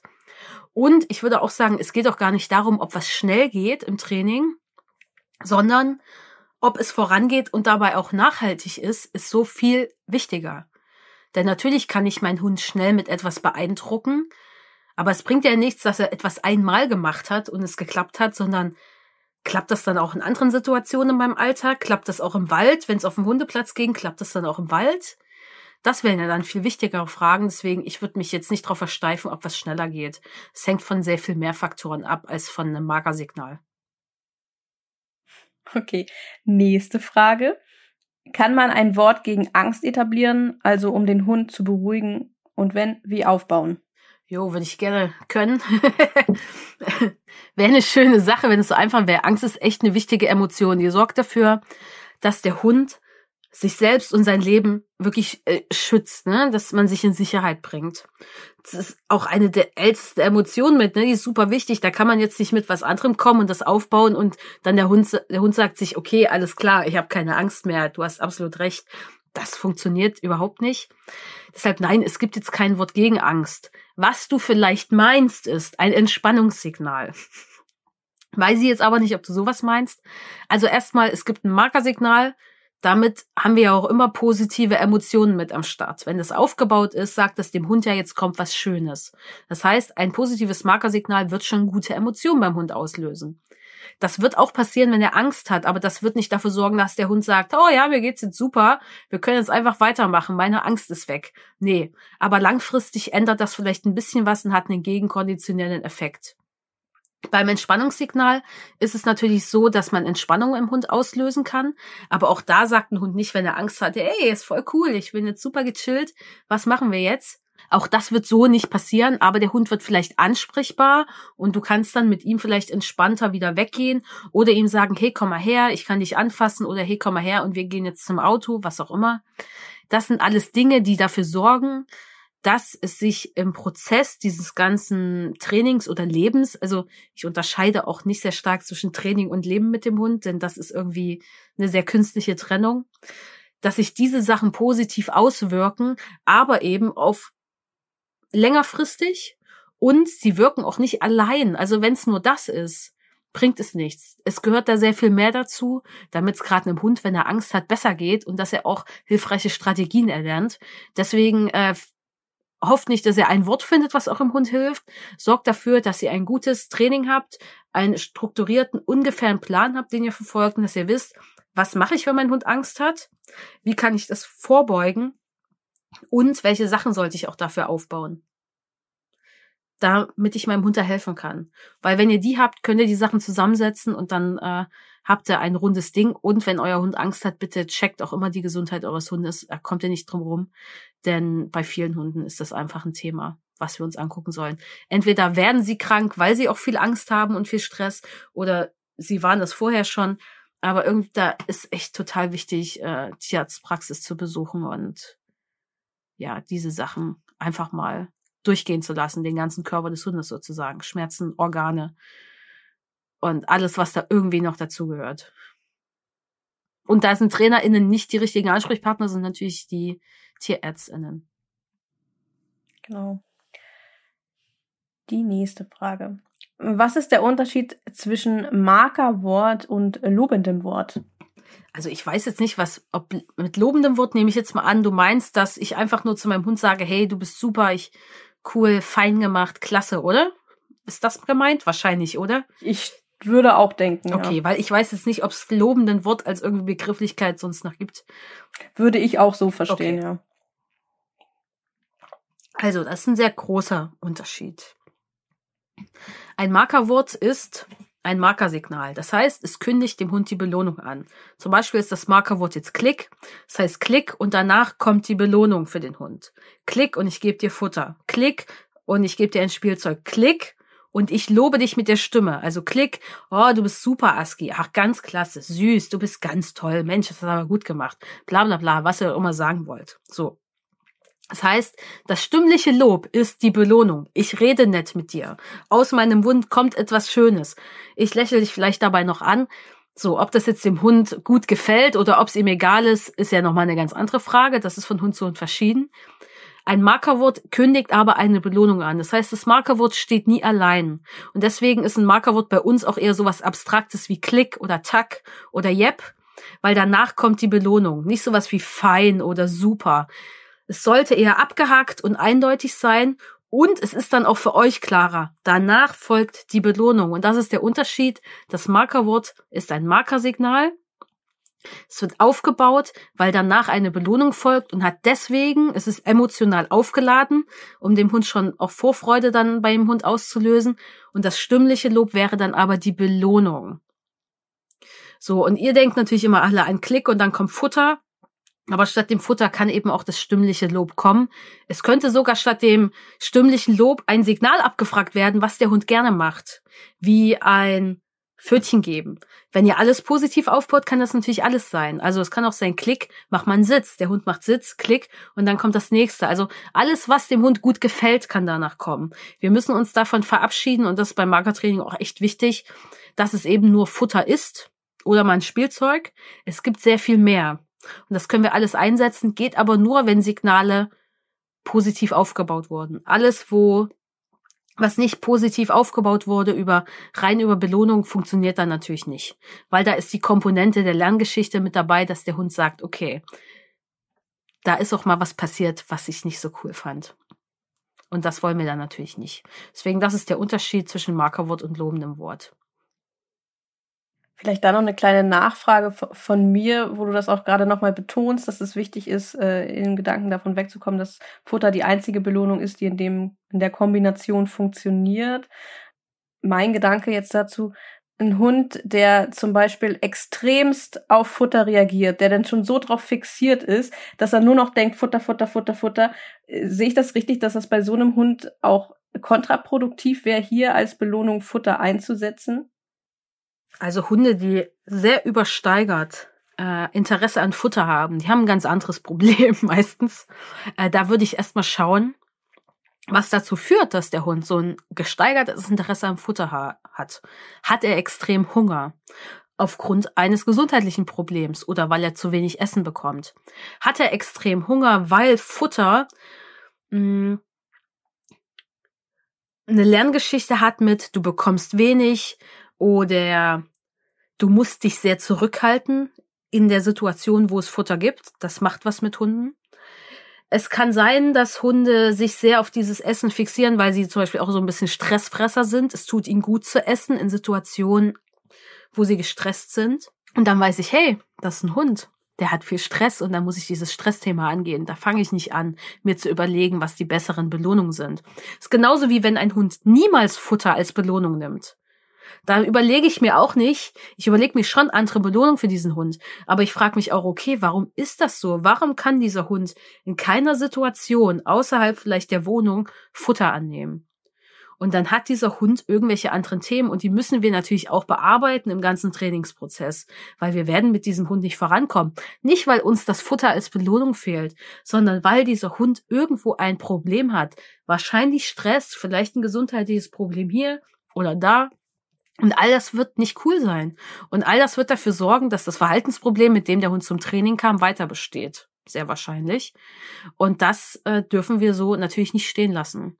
Also wir fangen dann meistens auch an anderen Stellen an zu trainieren. Und wenn der Hund sehr übermäßiges Interesse an Futter hat, kann man erstmal minderwertigeres Futter benutzen, wenn man so einen Hund hat, der, naja, dann sehr danach schnappt und sehr unruhig wird. Aber meistens liegt das an anderen Themen und das liegt meistens eher daran, dass mit Strafe und Belohnung gearbeitet wird. Und das sorgt dafür, dass Hunde in so einen inneren Konflikt kommen, der für ein hohes Erregungsniveau sorgt, sich nicht nie hundertprozentig sicher fühlen. Und das macht was mit denen. Die sind dann auch schnell frustriert und auch diese Frustration sorgt dann, naja, dafür, dass das Erregungsniveau natürlich hochgeht. Frustration stellt schön Energie bereit, damit man Lösungen findet, äh, wie man die Frustration abstellt und ans Ziel eben kommt, äh, das Bedürfnis befriedigen kann. Und all das sorgt dafür, dass der Hund so drauf ist. Aber dann wäre es umso wichtiger, komplett auf mal auf diesen Umgang mit dem Hund zu schauen und definitiv an dem Umgang mit dem Hund was zu ändern. Und nicht zu sagen, Futter ist kontraproduktiv. Nee, Futter ist nicht das Problem, das ist nur das Symptom, was du gerade siehst, aus einer ganz anderen Baustelle, die irgendwo ist. Und die müssen wir natürlich als TrainerInnen dann finden. Und deswegen ist äh, eine Verhaltensanalyse im größeren Sinne mal auf den Hund zu schauen und was da abgeht bei dem Hund, super, super wichtig. Und das ist natürlich dann schwierig, wenn Leute nur so einzeln in eine Stunde kommen, weil da fehlt es dann natürlich daran. Äh, und deswegen machen wir das auch bei Dogged Ride gar nicht mehr. Das ist auch ein Grund. Weil dann finden wir solche Sachen vielleicht auch nicht. Und das ist total wichtig, sowas zu bearbeiten, weil das sind meist so grundlegende Sachen, die so viel verändern. Wenn man sowas verändert im Leben des Hundes, dass der nicht mehr dieses riesige Thema beim Essen hat oder eben dieses gesundheitliche Ding findet und abstellt, dann wird das so viel besser, das Leben des Hundes und auch dann das des Menschen, da hat man so viel gewonnen, denn das Markertraining hat einen mega krassen Langzeiteffekt, weil es dem Hund gut geht, weil der Hund nicht die Befürchtung hat, dass es ihm, wenn der Mensch dabei ist, seine Bezugsperson dabei ist, schlecht gehen wird. Und das macht total viel mit Hunden. Und das sehe ich an meinem Hund Aski. Aski hat bei dem Mensch, wo er vorher gelebt hat, die Wohnung auseinandergenommen, den anderen Hund, mit dem er zusammengelebt hat, ständig verletzt. Er hat wild getötet. Er ist durch eine Fensterscheibe gesprungen. Der hat so viele Dinge getan, wo ich mir denke, wie kann das eigentlich bei diesem Hund sein, dass das überhaupt so weit gekommen ist? Und das hatte so viel mit Stress zu tun, dass ein sensibler Hund in einer Umgebung gelebt hat, wo seine Bedürfnisse gar nicht geachtet wurden an vielen Stellen, wo auch teilweise nicht nett mit ihm umgegangen wurde. Und jetzt ist das einfach ein ganz anderer Hund und das ist ein Hund, der Zugang hat zu Impulskontrolle, weil er denken kann in so einem Moment und eben nicht Angst davor hat, dass wir Menschen ihn irgendwie was Blödes antun in dem Moment. Und das macht total viel. Und er hat auch einfach Lösungen entwickelt für schwierige Situationen, dass er weggehen kann, wenn ein anderer Hund doof ist. Oder dass man sich abrufen lässt oder stehen bleibt, wenn man Wild wahrnimmt. Und ich meine, dieser Hund schafft es gerade mit einem Baby total cool zu sein, äh, was ich niemals in meinem Leben gedacht hätte. Äh, und er weiß aber, ich kann weggehen. Und das ist einfach was, was er gelernt hat über Jahre. Ich kann gehen, wenn ich was uncool finde. Und das ist sehr viel mehr als irgendein Trick, den ich meinem Hund jetzt mit einem Markersignal beigebracht habe. Es ist nämlich der Übertrick, wenn ein Hund, der eigentlich die Idee hat, ich kann immer verletzen, wenn ein Mensch doof ist oder ein Hund für mich irgendwie uncool ist, ich kann eigentlich immer verletzen, denn dann halte ich mir die vom Leib oder ich versuche zumindest zu verletzen. Wenn das dieser Hund gelernt hat, ich kann eine Situation verlassen. Oder er kommt zu uns in dem Moment. Und das ist natürlich genial. Und das ist auch das, äh, was wir wollen. Jetzt bin ich total abgeschwiffen mit meiner Antwort. Sorry. Das macht nichts, das macht nichts. Aber dann komme ich einfach mal zur nächsten Frage. Die äh, äh, gehört ja auch noch äh, zum Thema. Ähm, was gibt es für verschiedene, in Klammern positive Markerwörter mit unterschiedlichen Funktionen? Ja, es, es gibt Menschen, die benutzen, also ich empfehle euch, baut ein Markersignal auf, ein positives, und danach benutzt ihr verschiedene Belohnungen. Überall, im Alltag, im Training, egal was ihr macht mit eurem Hund, in der Beschäftigung. So. Das ist die einfachste Variante. Es gibt aber auch die Möglichkeit, dass ihr sagt, okay, ich habe verschiedene Markerwörter für verschiedene Belohnungsgruppen oder auch für verschiedene Belohnungen. Das ist aber komplexer und das würde ich euch niemals raten, das zu machen am Anfang. Weil ihr werdet das, ihr werdet eh durcheinander kommen und das bedeutet auch, dass ihr erstmal verschiedene Belohnungen aufgebaut habt. Aber jetzt mal als Beispiel. Mm, es gibt zum Beispiel Menschen, die haben jetzt, wenn sie mit Hunden arbeiten, die jagdlich sehr ambitioniert sind, dann verschiedene Belohnungen. Die Hunde kennen zum Beispiel eine verlorene Suche auf der Rückspur, die kennen vielleicht eine Gegenwindsuche als Belohnung und andere Sucharten, äh, wo sie verschiedene so, so Suchmuster zeigen können oder Teile zeigen können aus der Jagdverhaltenskette, die okay sind, wie zum Beispiel wild anzeigen, statt hinterher zu rennen, ist ja total okay. Und das steht alles auch unter einem Signal. Und diese Menschen können als Belohnung dem Hund das anbieten. Hey, pass auf, du kannst jetzt die Gegenwindsuche machen weil du bist gerade zurückgekommen von dem Wildschwein, habe ich dich abgerufen, mach jetzt eine Gegenwindsuche als Belohnung. Dann geben sie das Markersignal, aber das ist eben ein spezielles Markersignal, was sie nur geben, zum Beispiel für diese Gegenwindsuche oder in diesem ganzen jagdlichen Kontext. Das heißt, diese Menschen haben verschiedene Markersignale und verschiedene Belohnungen, die danach kommen, aber eben passend immer zu dem Markersignal. Aber ihr merkt schon, das ist komplex. Da müsst ihr viel Vorarbeit leisten. Ihr müsst erstmal überhaupt Markertraining einmal durchgespielt haben, sage ich mal, damit ihr das gut auf die Reihe bekommt. Deswegen fangt damit nicht an. Und lasst euch auch nicht von Menschen verunsichern, die so tun, als wären sie extra cool, weil sie sowas hätten. So. Wir müssen uns darüber nicht profilieren. Mein Hund Aski hat auch nur ein Markersignal. Und das geht auch damit ganz gut. Äh, ein Markersignal steht und fällt einfach damit, dass danach Belohnungen kommen und deswegen fangt mit einem an, benutzt es überhaupt erstmal und danach kommen verschiedene Belohnungen, die möglichst zum Bedürfnis des Hundes in der Situation passen, denn dann habt ihr immer die perfekte Belohnung. Geht nicht immer, aber wenn es passt, ist das natürlich ideal. Und alles andere kann dann ja später noch wachsen. Ich meine, ich habe das früher auch alles gemacht, um das auszuprobieren, aber in unserem Alltag brauche ich das nicht. Auch nicht mit einem Hund wie Aski, der jagdlich sehr ambitioniert ist. Was ich aber habe, ist, meine Belohnungen haben teilweise Namen. Also, wie zum Beispiel jeder Hund hat ja zum Beispiel ein Signal zum Beispiel für eine Futtersuche. Das heißt, die Belohnung hat ja einen Namen. Such zum Beispiel. Und dann haben Menschen zum Beispiel die Gegenwindsuche. Der Hund sucht äh, eben im Gegenwind zum Beispiel irgendein Objekt. Die hat dann natürlich ein anderes Signal, weil das ist ja für den Hund eine wichtige Info. Hey, du sollst dich hier an meinen Füßen Futter suchen.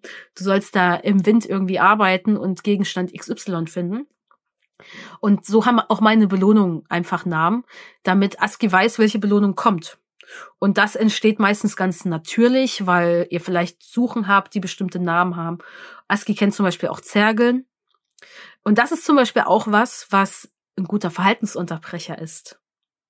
Denn wenn ihr dem Hund sagt, hey, du kannst jetzt mit mir zergeln und das hat einen Namen, dann wird er wahrscheinlich das Verhalten, was er gerade zeigt, abbrechen und zu euch kommen und zergeln. Und das ist meistens ein sehr guter Verhaltensunterbrecher, weil der funktioniert nur auf einer emotionalen Ebene. Du sagst ja dem Hund, was gleich Cooles passieren wird. Und weil der Hund sagt, ich liebe Zergeln über alles, zum Beispiel Aski liebt Zergeln über alles, der sagt dann, ja, okay, der andere Hund ist mir eh egal, ich komme mal zu dir und wir machen das Zerspiel und dem Hund wird's gut gehen. Das heißt, emotional gibt's eine gute Information rein. Wenn du einen anderen Hund siehst, der dich komisch anguckt, kommt was Schönes. Und dann haben wir gleich wieder zwei Ebenen, auf denen wir arbeiten. Eine emotionale Ebene, eine Verhaltensebene. Ich und Aski lernt gleich, okay, der andere Hund geht an uns vorbei und wir machen ein kleines Zerspiel. Das ist auch eine Option und deswegen haben manche meiner Belohnungen Namen, nicht alle. Genau. Aber wenn ihr es genau nehmen wollt, ist der Name der Belohnung auch ein Markersignal wenn man das ganz eng betrachtet im Sinne von Lerntheorie. Was gibt es für Dinge, die man im Einsatz mit äh, Markersignalen falsch machen kann oder was im schlimmsten Fall passieren könnte? Oh, man kann tatsächlich, wenn ihr wirklich ein Markersignal benutzt, ein positives Markersignal und dann bedürfnisorientiert belohnt, nicht viel falsch machen. Was immer, was wirklich uncool ist, ist wenn ihr tatsächlich Markersignale benutzt und Belohnung, aber gleichzeitig auch strafbasiertes Training. Weil das ist für Hunde, es ist halt schwierig. Mal ist der Mensch halt nett und mal ist er halt nicht nett. Und das kann schon je nach Hund zu sehr großen Problemen führen, weil das extrem stressend ist. Und das würde ich dann immer noch mal überdenken, ob ihr dann das wirklich so machen müsst, äh, ob ihr euch dann nicht entscheiden könntet, für manche Hunde wäre das besser. Hm, falsch machen. Ich sag mal so, wenn ihr ein schlechtes Timing habt, dann lernt der Hund vielleicht nicht genau das, was ihr wollt. Aber meistens ist es gar nichts Schlimmes, was der Hund stattdessen lernt. Also man kann da gar nicht so äh, quer liegen meistens. Meinst du, dass sich falsche Verhaltensketten sozusagen aufbauen dann? Es können sich immer falsche Verhaltensketten aufbauen, egal wie ihr trainiert. Das muss ja gar nicht mit Markersignalen sein vor, vor was Menschen immer Angst haben, ist, dass sich überhaupt Verhaltensketten bilden, dass der Hund lernt, äh, dass man einmal das Markersignal gibt, wenn der Hund bellt und dann, oh mein Gott, jetzt wird er immer bellen. Ich habe einmal geklickt, als er gebellt hat. Ey Leute, so schnell geht das nicht. Also wenn so schnell, wenn wir so schnell Verhalten verändern könnten, so nachhaltig, also das wäre richtig krass. Das muss schon öfter falsch passieren. Und ihr müsst euch auch immer fragen, okay, ich klicke jetzt, wenn mein Hund bellt. Und dann bellt er immer weil ich klicken soll. Dann hat sich aber vielleicht schon beim Hund die Motivation, die er hat, verändert. Und manchmal kann das toll sein, denn wenn der Hunde anbellt und er bellt jetzt nur noch euch an, weil er einen Keks will, hat er ja gar kein Problem mehr mit anderen Hunden. Und dieses Bellen, dass er euch anbellt, könnte man dann auch ziemlich schnell abstellen, indem er einfach einfach mal eine Trainerin fragt, wie er das wegkriegt. Das heißt, das ist immer so meine Frage, warum zeigt der Hund überhaupt dieses Verhalten? Und definitiv holt euch Unterstützung, wenn ihr nicht weißt, wie ihr losgehen sollt. Holt euch generell Unterstützung, wenn ihr einen Hund habt, der Angst, Aggression oder andere Verhaltensprobleme im Alltag zeigt. Denn da ist es natürlich nicht getan, einfach nur ein Markersignal zu benutzen und Belohnungen, weil ihr wisst doch gar nicht, wo ihr überhaupt anfangen sollt. das ist mehr als nur ein Markersignal und Belohnung zu benutzen. Und also mehr, also einfach generell mehr im Training und im Umgang mit diesen Hunden. Und da solltet ihr euch einfach Unterstützung holen, wenn ihr da jetzt nicht einfach selber schon, äh, ich sag mal, sehr gut ausgebildet seid, in welcher Form auch immer. Und was sind so klassische Fehler? Es gibt nicht viele Fehler. Der größte Fehler ist, dass euer Timing mal falsch ist. Aber da passiert auch nicht, auch wenn ihr das zehnmal falsch macht, nichts Schlimmes. Es ist viel schlimmer, wenn euer Timing schlecht ist, wenn ihr Strafe einsetzt. Darüber machen sich die Menschen meistens nicht so viele Gedanken. Weil da wird es zu krassen Fehl, also die Fehlverknüpfungen, die da entstehen, sind problematischer als die Fehlverknüpfungen, die ich habe, wenn ich Belohnung einsetze. Das steht außer Frage und Deswegen macht euch bitte genauso viele Gedanken über Fehlverknüpfung äh, oder irgendwelche Verhaltensketten oder falsches Timing, wenn ihr mit Strafe arbeitet, äh, wie bei Belohnung. Ansonsten gibt es irgendwelche Fehler. Der größte Fehler ist für mich, dass Menschen denken, weil das Training ja nett ist, kostet es den Hund nichts. Also an Ressourcen. Aber dennoch, Training ist immer Training. Also das kostet den Hund Konzentration, eine gewisse Aufmerksamkeitsteilung, weil er andere Dinge ausblendet. Der ist dann nicht mehr, macht nicht mehr sein Hundeding, sondern konzentriert sich auf das, was ihr macht. Und das kostet den Hund was. Und das dürfen wir nicht unterschätzen, dass das trotzdem äh, eine Leistung ist, die der Hund da zeigt und dass der Hund vielleicht dazu nicht in der Lage ist, äh, mehrere Stunden am Stück und die ganze Zeit auf einen Spaziergang, weil dann gehen wir ja auch wieder weg von dem Ding, die Bedürfnisse des Hundes irgendwie zu achten. Und da müssen wir natürlich immer schauen, dass das äh, in der Waage bleibt. Und das ist natürlich individuell von Hund zu Hund unterschiedlich, wie viel ein Hund auf welchen Spaziergang so leisten kann. Oder wo ich vielleicht dann sage, okay, jetzt geht das nicht mehr, jetzt mache ich lieber eine Schleppleine ans Geschirr äh, und nutze auch Management, weil ich merke, okay, mehr geht jetzt gerade nicht. Also es ist natürlich auch nicht so, nur weil ich jetzt Markertraining benutze, äh, funktioniert der Hund jetzt überall wie eine Eins und kann plötzlich alles, ganz easy going. So ist es auch nicht. Und das wird, glaube ich, oft unterschätzt. So, also es wird eh generell unterschätzt, was wir von Hunden erwarten auf einem Spaziergang manchmal. Äh, so auch unabhängig von Markertraining, aber das ist echt wichtig. Weil auch wenn ich zum 50. Mal meinen Hund abrufe, kann auch mein Hund sich einfach mal denken, so, das ist echt nervig. Sorry, super nervig, kostet mich Energie, es ist vielleicht auch noch warm, ich habe voll Durst und ihr ruft mich jetzt zum 50. Mal ab. Ich kann nicht mehr. Und dann ist auch, selbst wenn ihr dann eurem Hund Leberwurst gebt, das ist dann keine Belohnung mehr. Es ist, vielleicht nimmt's der Hund noch, aber die salzige Leberwurst ist dann keine Belohnung. Und das muss man einfach so klar sagen. Und deswegen geht's ja wirklich darum, mal zu schauen, welche Bedürfnisse hat der Hund. Und vielleicht auch mal zu schauen, vielleicht macht es im Rückruftraining mehr Sinn, dann zu sagen, okay, ich trainiere auch das Stehenbleiben, wenn eine Ablenkung auftaucht. Ich trainiere ein Umorientierungssignal, um meinen Hund nicht ständig abrufen zu müssen, weil das ihm vielleicht auch irgendwann mal auf die Nerven geht, anstrengend ist, körperlich auch anstrengend ist und vielleicht gar nicht für jeden Hund passend, denn nicht jeder Hund kann sich einfach super easy cool bewegen. Also für Aski wäre jetzt Rückruf mehrmals am Tag keine gute Idee, weil der ist einfach zu alt, um schnell zu laufen oder lange zu laufen. Und das spare ich ihm lieber und nutze dann lieber was anderes, wie ein Umorientierungssignal. Oder äh, dass er gar nicht erst dahin rennt, weil das ist halt viel praktischer und funktioniert viel besser dann für diesen Hund in dieser Situation. Ihr seht, ich denke anders, wenn es um Training geht, als ihr vielleicht. ich stelle mir da andere Fragen ganz oft. Aber wenn ihr Markertraining nutzt, wird das für euch auch irgendwann normal. Also jetzt denkt ihr vielleicht so, da habe ich noch nie drüber nachgedacht, aber es ist ja einfach nur eine Sache von üben und anwenden und nutzen. Es ist halt das, was ich jeden Tag mache, äh, was ich atme. Es ist das, was einfach hier ja. Sache ist. Ich denke, genau. es ist ja auch, ist ja auch, äh, auch ganz normal. Wir sind ja alle unterschiedliche Menschen. Wir haben alle unterschiedliche Vorstellungen auch davon, was wir zum Beispiel auch harmonisch in einem Zusammenleben mit anderen Lebewesen finden, was unsere Werte sind und so weiter. Deswegen ist das ja auch voll normal und voll okay. ähm, okay, nächste Frage. Hast du schon mal Kunden mit speziellen Fällen an andere Trainer, TrainerInnen weitergeleitet? Gibt es Thematiken, die ihr in eurer Hundeschule nicht behandelt? Also wir leiten Menschen immer weiter, wenn sie jetzt nur in Anführungszeichen Beschäftigung suchen, weil das ist, da haben wir einfach gar kein Angebot für. Wir haben auch viele Jahre lang Welpen immer weitergeleitet an TrainerkollegInnen, weil wir noch gar kein Kompakttraining hatten, was, also unser Drei-Monats-Training, was abgestimmt war auf Welpen, weil mit einem Welpen trainiere ich in drei Monaten in anderen Intervallen als mit erwachsenen Hunden, die Probleme mitbringen. Mittlerweile haben wir das für Welpen, aber es ist halt da ist halt ein anderes Konzept dahinter mit äh, an, die Trainingseinheiten sind anders aufgeteilt. Die haben wir weitergeleitet und dann entscheiden wir immer im Einzelfall. Also wir führen ja mit jedem Menschen, der zu uns ins Training kommen möchte, vorher ein kostenfreies Gespräch, damit wir erstmal wissen, worum geht's.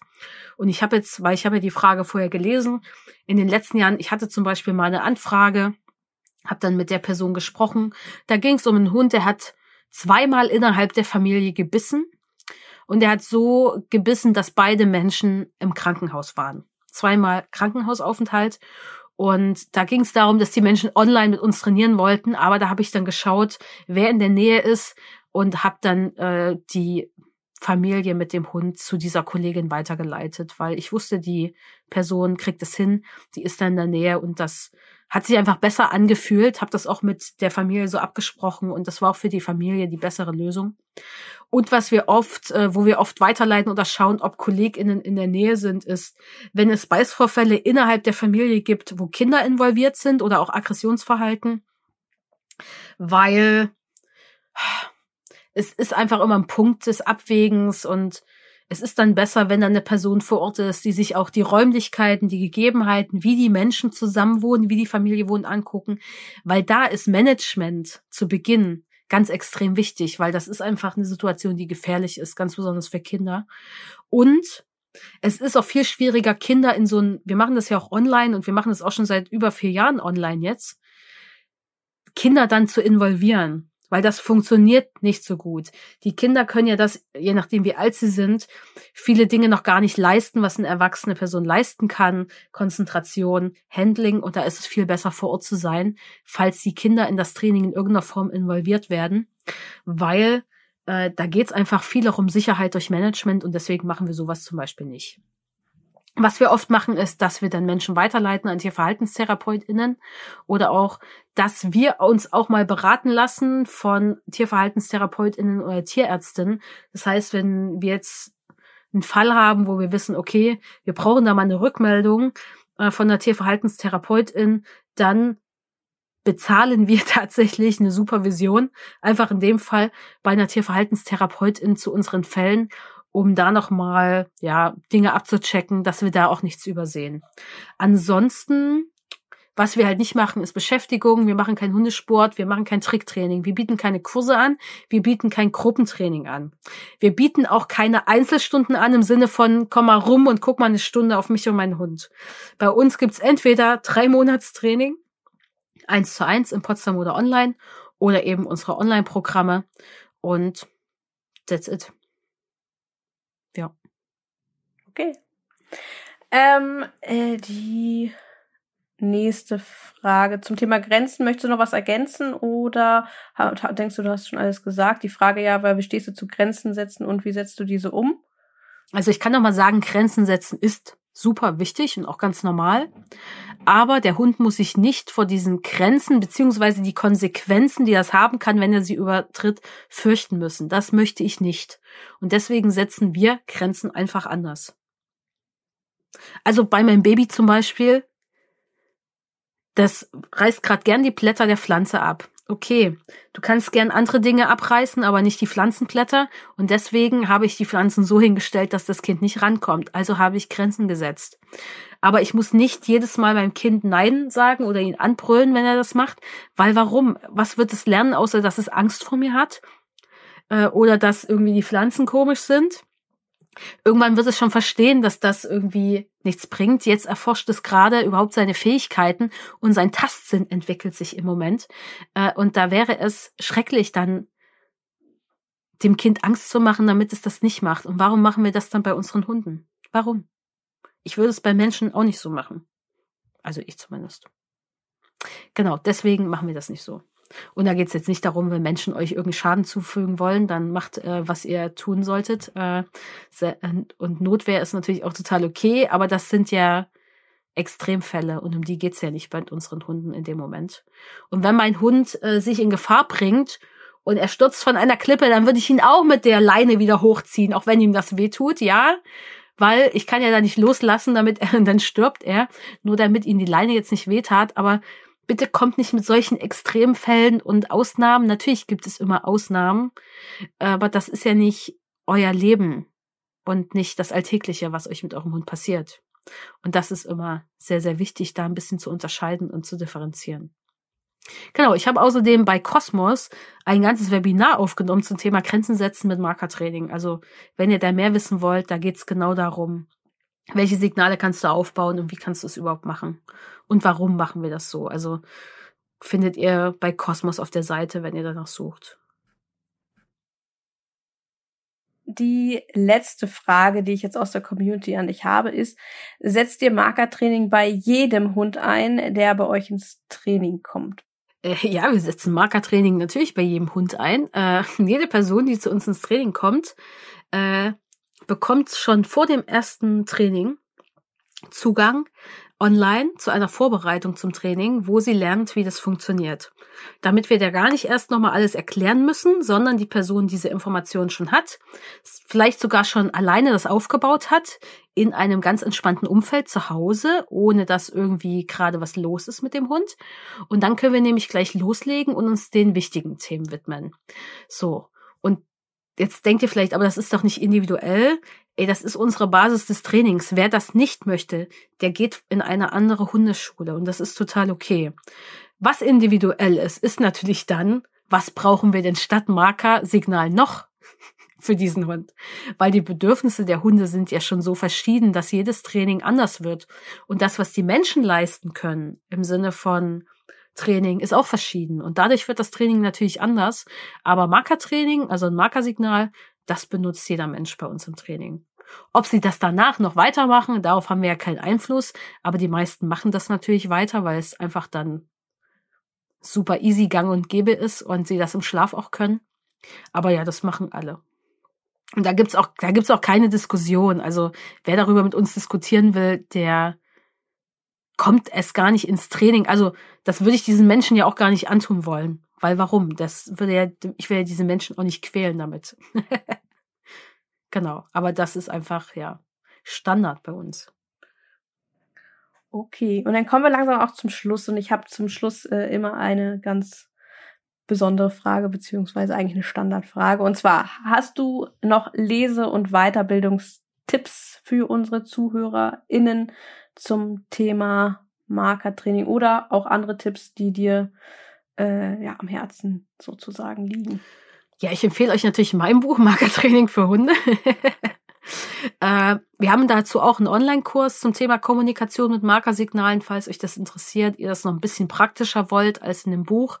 Aber das Buch ist eine sehr gute Grundlage und äh, glaube ich auch die günstigste Variante, um damit so in Kontakt zu kommen. Ansonsten was natürlich immer gut ist, wenn es ums Thema Markertraining geht, setzt euch auch mit klassischem Klickertraining auseinander und schaut halt vielleicht, wo da die Unterschiede sind. Also schaut euch die Bücher an von Gene Donaldson und Karen Pryor, die Standardwerke zum Thema Klickertraining. Weil ihr könnt dann schauen, okay, was machen vielleicht heute die Leute anders oder was würdet ihr noch anders machen? Was hat sich da getan in dieser ganzen Zeit? Man muss halt einfach sehen, zum Beispiel Karen Pryor, die das äh, im, ins Hundetraining ja gebracht hat, mehr oder weniger, die kommt ja aus einer ganz anderen Richtung. Die hat das mit Delfinen gemacht vor vielen, vielen Jahren, als man diese Tiere, als es noch okay war, diese Tiere einzusperren, äh, was ja heute Gott sei Dank jetzt nicht mehr so äh, die allgemeine Meinung ist, sage ich mal. Und das ist natürlich was ganz anderes, mit diesen Tieren zu trainieren. Schaut euch auch an, es gibt viele, viele TrainerInnen, die arbeiten mit Markersignalen mit anderen Tierarten. Schaut euch sowas mal an wie sie das machen. Mit Hühnern klickern oder Meerschweinchen klickern. Weil da kann man natürlich sehr, sehr viel lernen, weil unsere Hunde sind einfacher, was das Training angeht, als diese Tiere. Und oder schaut euch an, wie mit Zootieren zum Beispiel gearbeitet wird, um sie im Medical Training auf Behandlung vorzubereiten. Auch da wird ganz, ganz viel in Markersignalen gearbeitet, weil das natürlich sehr, sehr gut funktioniert. Das ist alles ein Tick anders als mit unseren Hunden und die Möglichkeiten sind noch ein paar andere, aber da lernt ihr natürlich ganz, ganz viel und das könnt ihr einfach rausfinden. Das könnt ihr einfach mal in die Suchmaschine eingeben und suchen. Nina Steigerwald macht zum Beispiel Hühnerklickern äh, und da könnt ihr mal schauen. Ich kann euch jetzt aber nicht Bücher empfehlen, habe ich jetzt gar nicht so rausgesucht, äh, weil da die meisten Sachen beschäftigen sich weniger mit Markertraining, sondern mehr mit klassischem Klickertraining. Aber da empfehle ich euch Gene Donaldson und Karen Pryor. Das könnt ihr auch einfach über die Suchmaschine finden. Äh, da gibt's mehrere Bücher von den beiden. Und ja, alle Links ja. und natürlich auch zu deinem Buch, die packen ja. wir natürlich in die Beschreibung genau. der Podcast-Folge da. Ansonsten kann ich euch sehr empfehlen, zum Beispiel von Anja Fiedler das Buch über Jagdverhalten. Ich weiß gerade gar nicht, wie es heißt, Jagdverhalten verstehen oder sowas in der Art Kann ich euch auch sehr empfehlen, weil Anja auch schon sehr, sehr, sehr viele Jahre, genauso wie ich, mit Markersignalen trainiert. Und das ist natürlich super und da geht's auch sehr tief in die Materie. Und ansonsten, ja, reicht das eigentlich. Ich will euch nicht überfordern mit vielen, vielen Büchern. Ja, ich glaube, unsere Community ist nicht überfordert mit viel zu lesen. Also das wird schon, das wird schon hinhauen. Okay, dann sind wir jetzt so am Ende unserer Podcast-Aufnahme. Es ist auch, ist auch eine ganze Ecke geworden. Ich danke dir für dieses ausführliche und lange Gespräch, trotz äh, kleiner Hindernisse sozusagen. Ähm, aber hat ja doch noch ganz gut geklappt. Das werdet ihr nicht mitkriegen. Ähm, die kleinen Hustenattacken von Uli, die haben wir rausgeschnitten dann. Gleich nochmal Husten darauf. genau. Ja, ich danke dir dafür, dass du da warst. Vielen, äh, vielen Dank. Es war sehr schön, ja. dich hier im Podcast zu Gast zu haben. Und ähm, ja, vielen, vielen lieben Dank. Ja, ich danke dir und äh, ich wünsche euch da draußen, die das hier hören, alles Gute. Bis bald.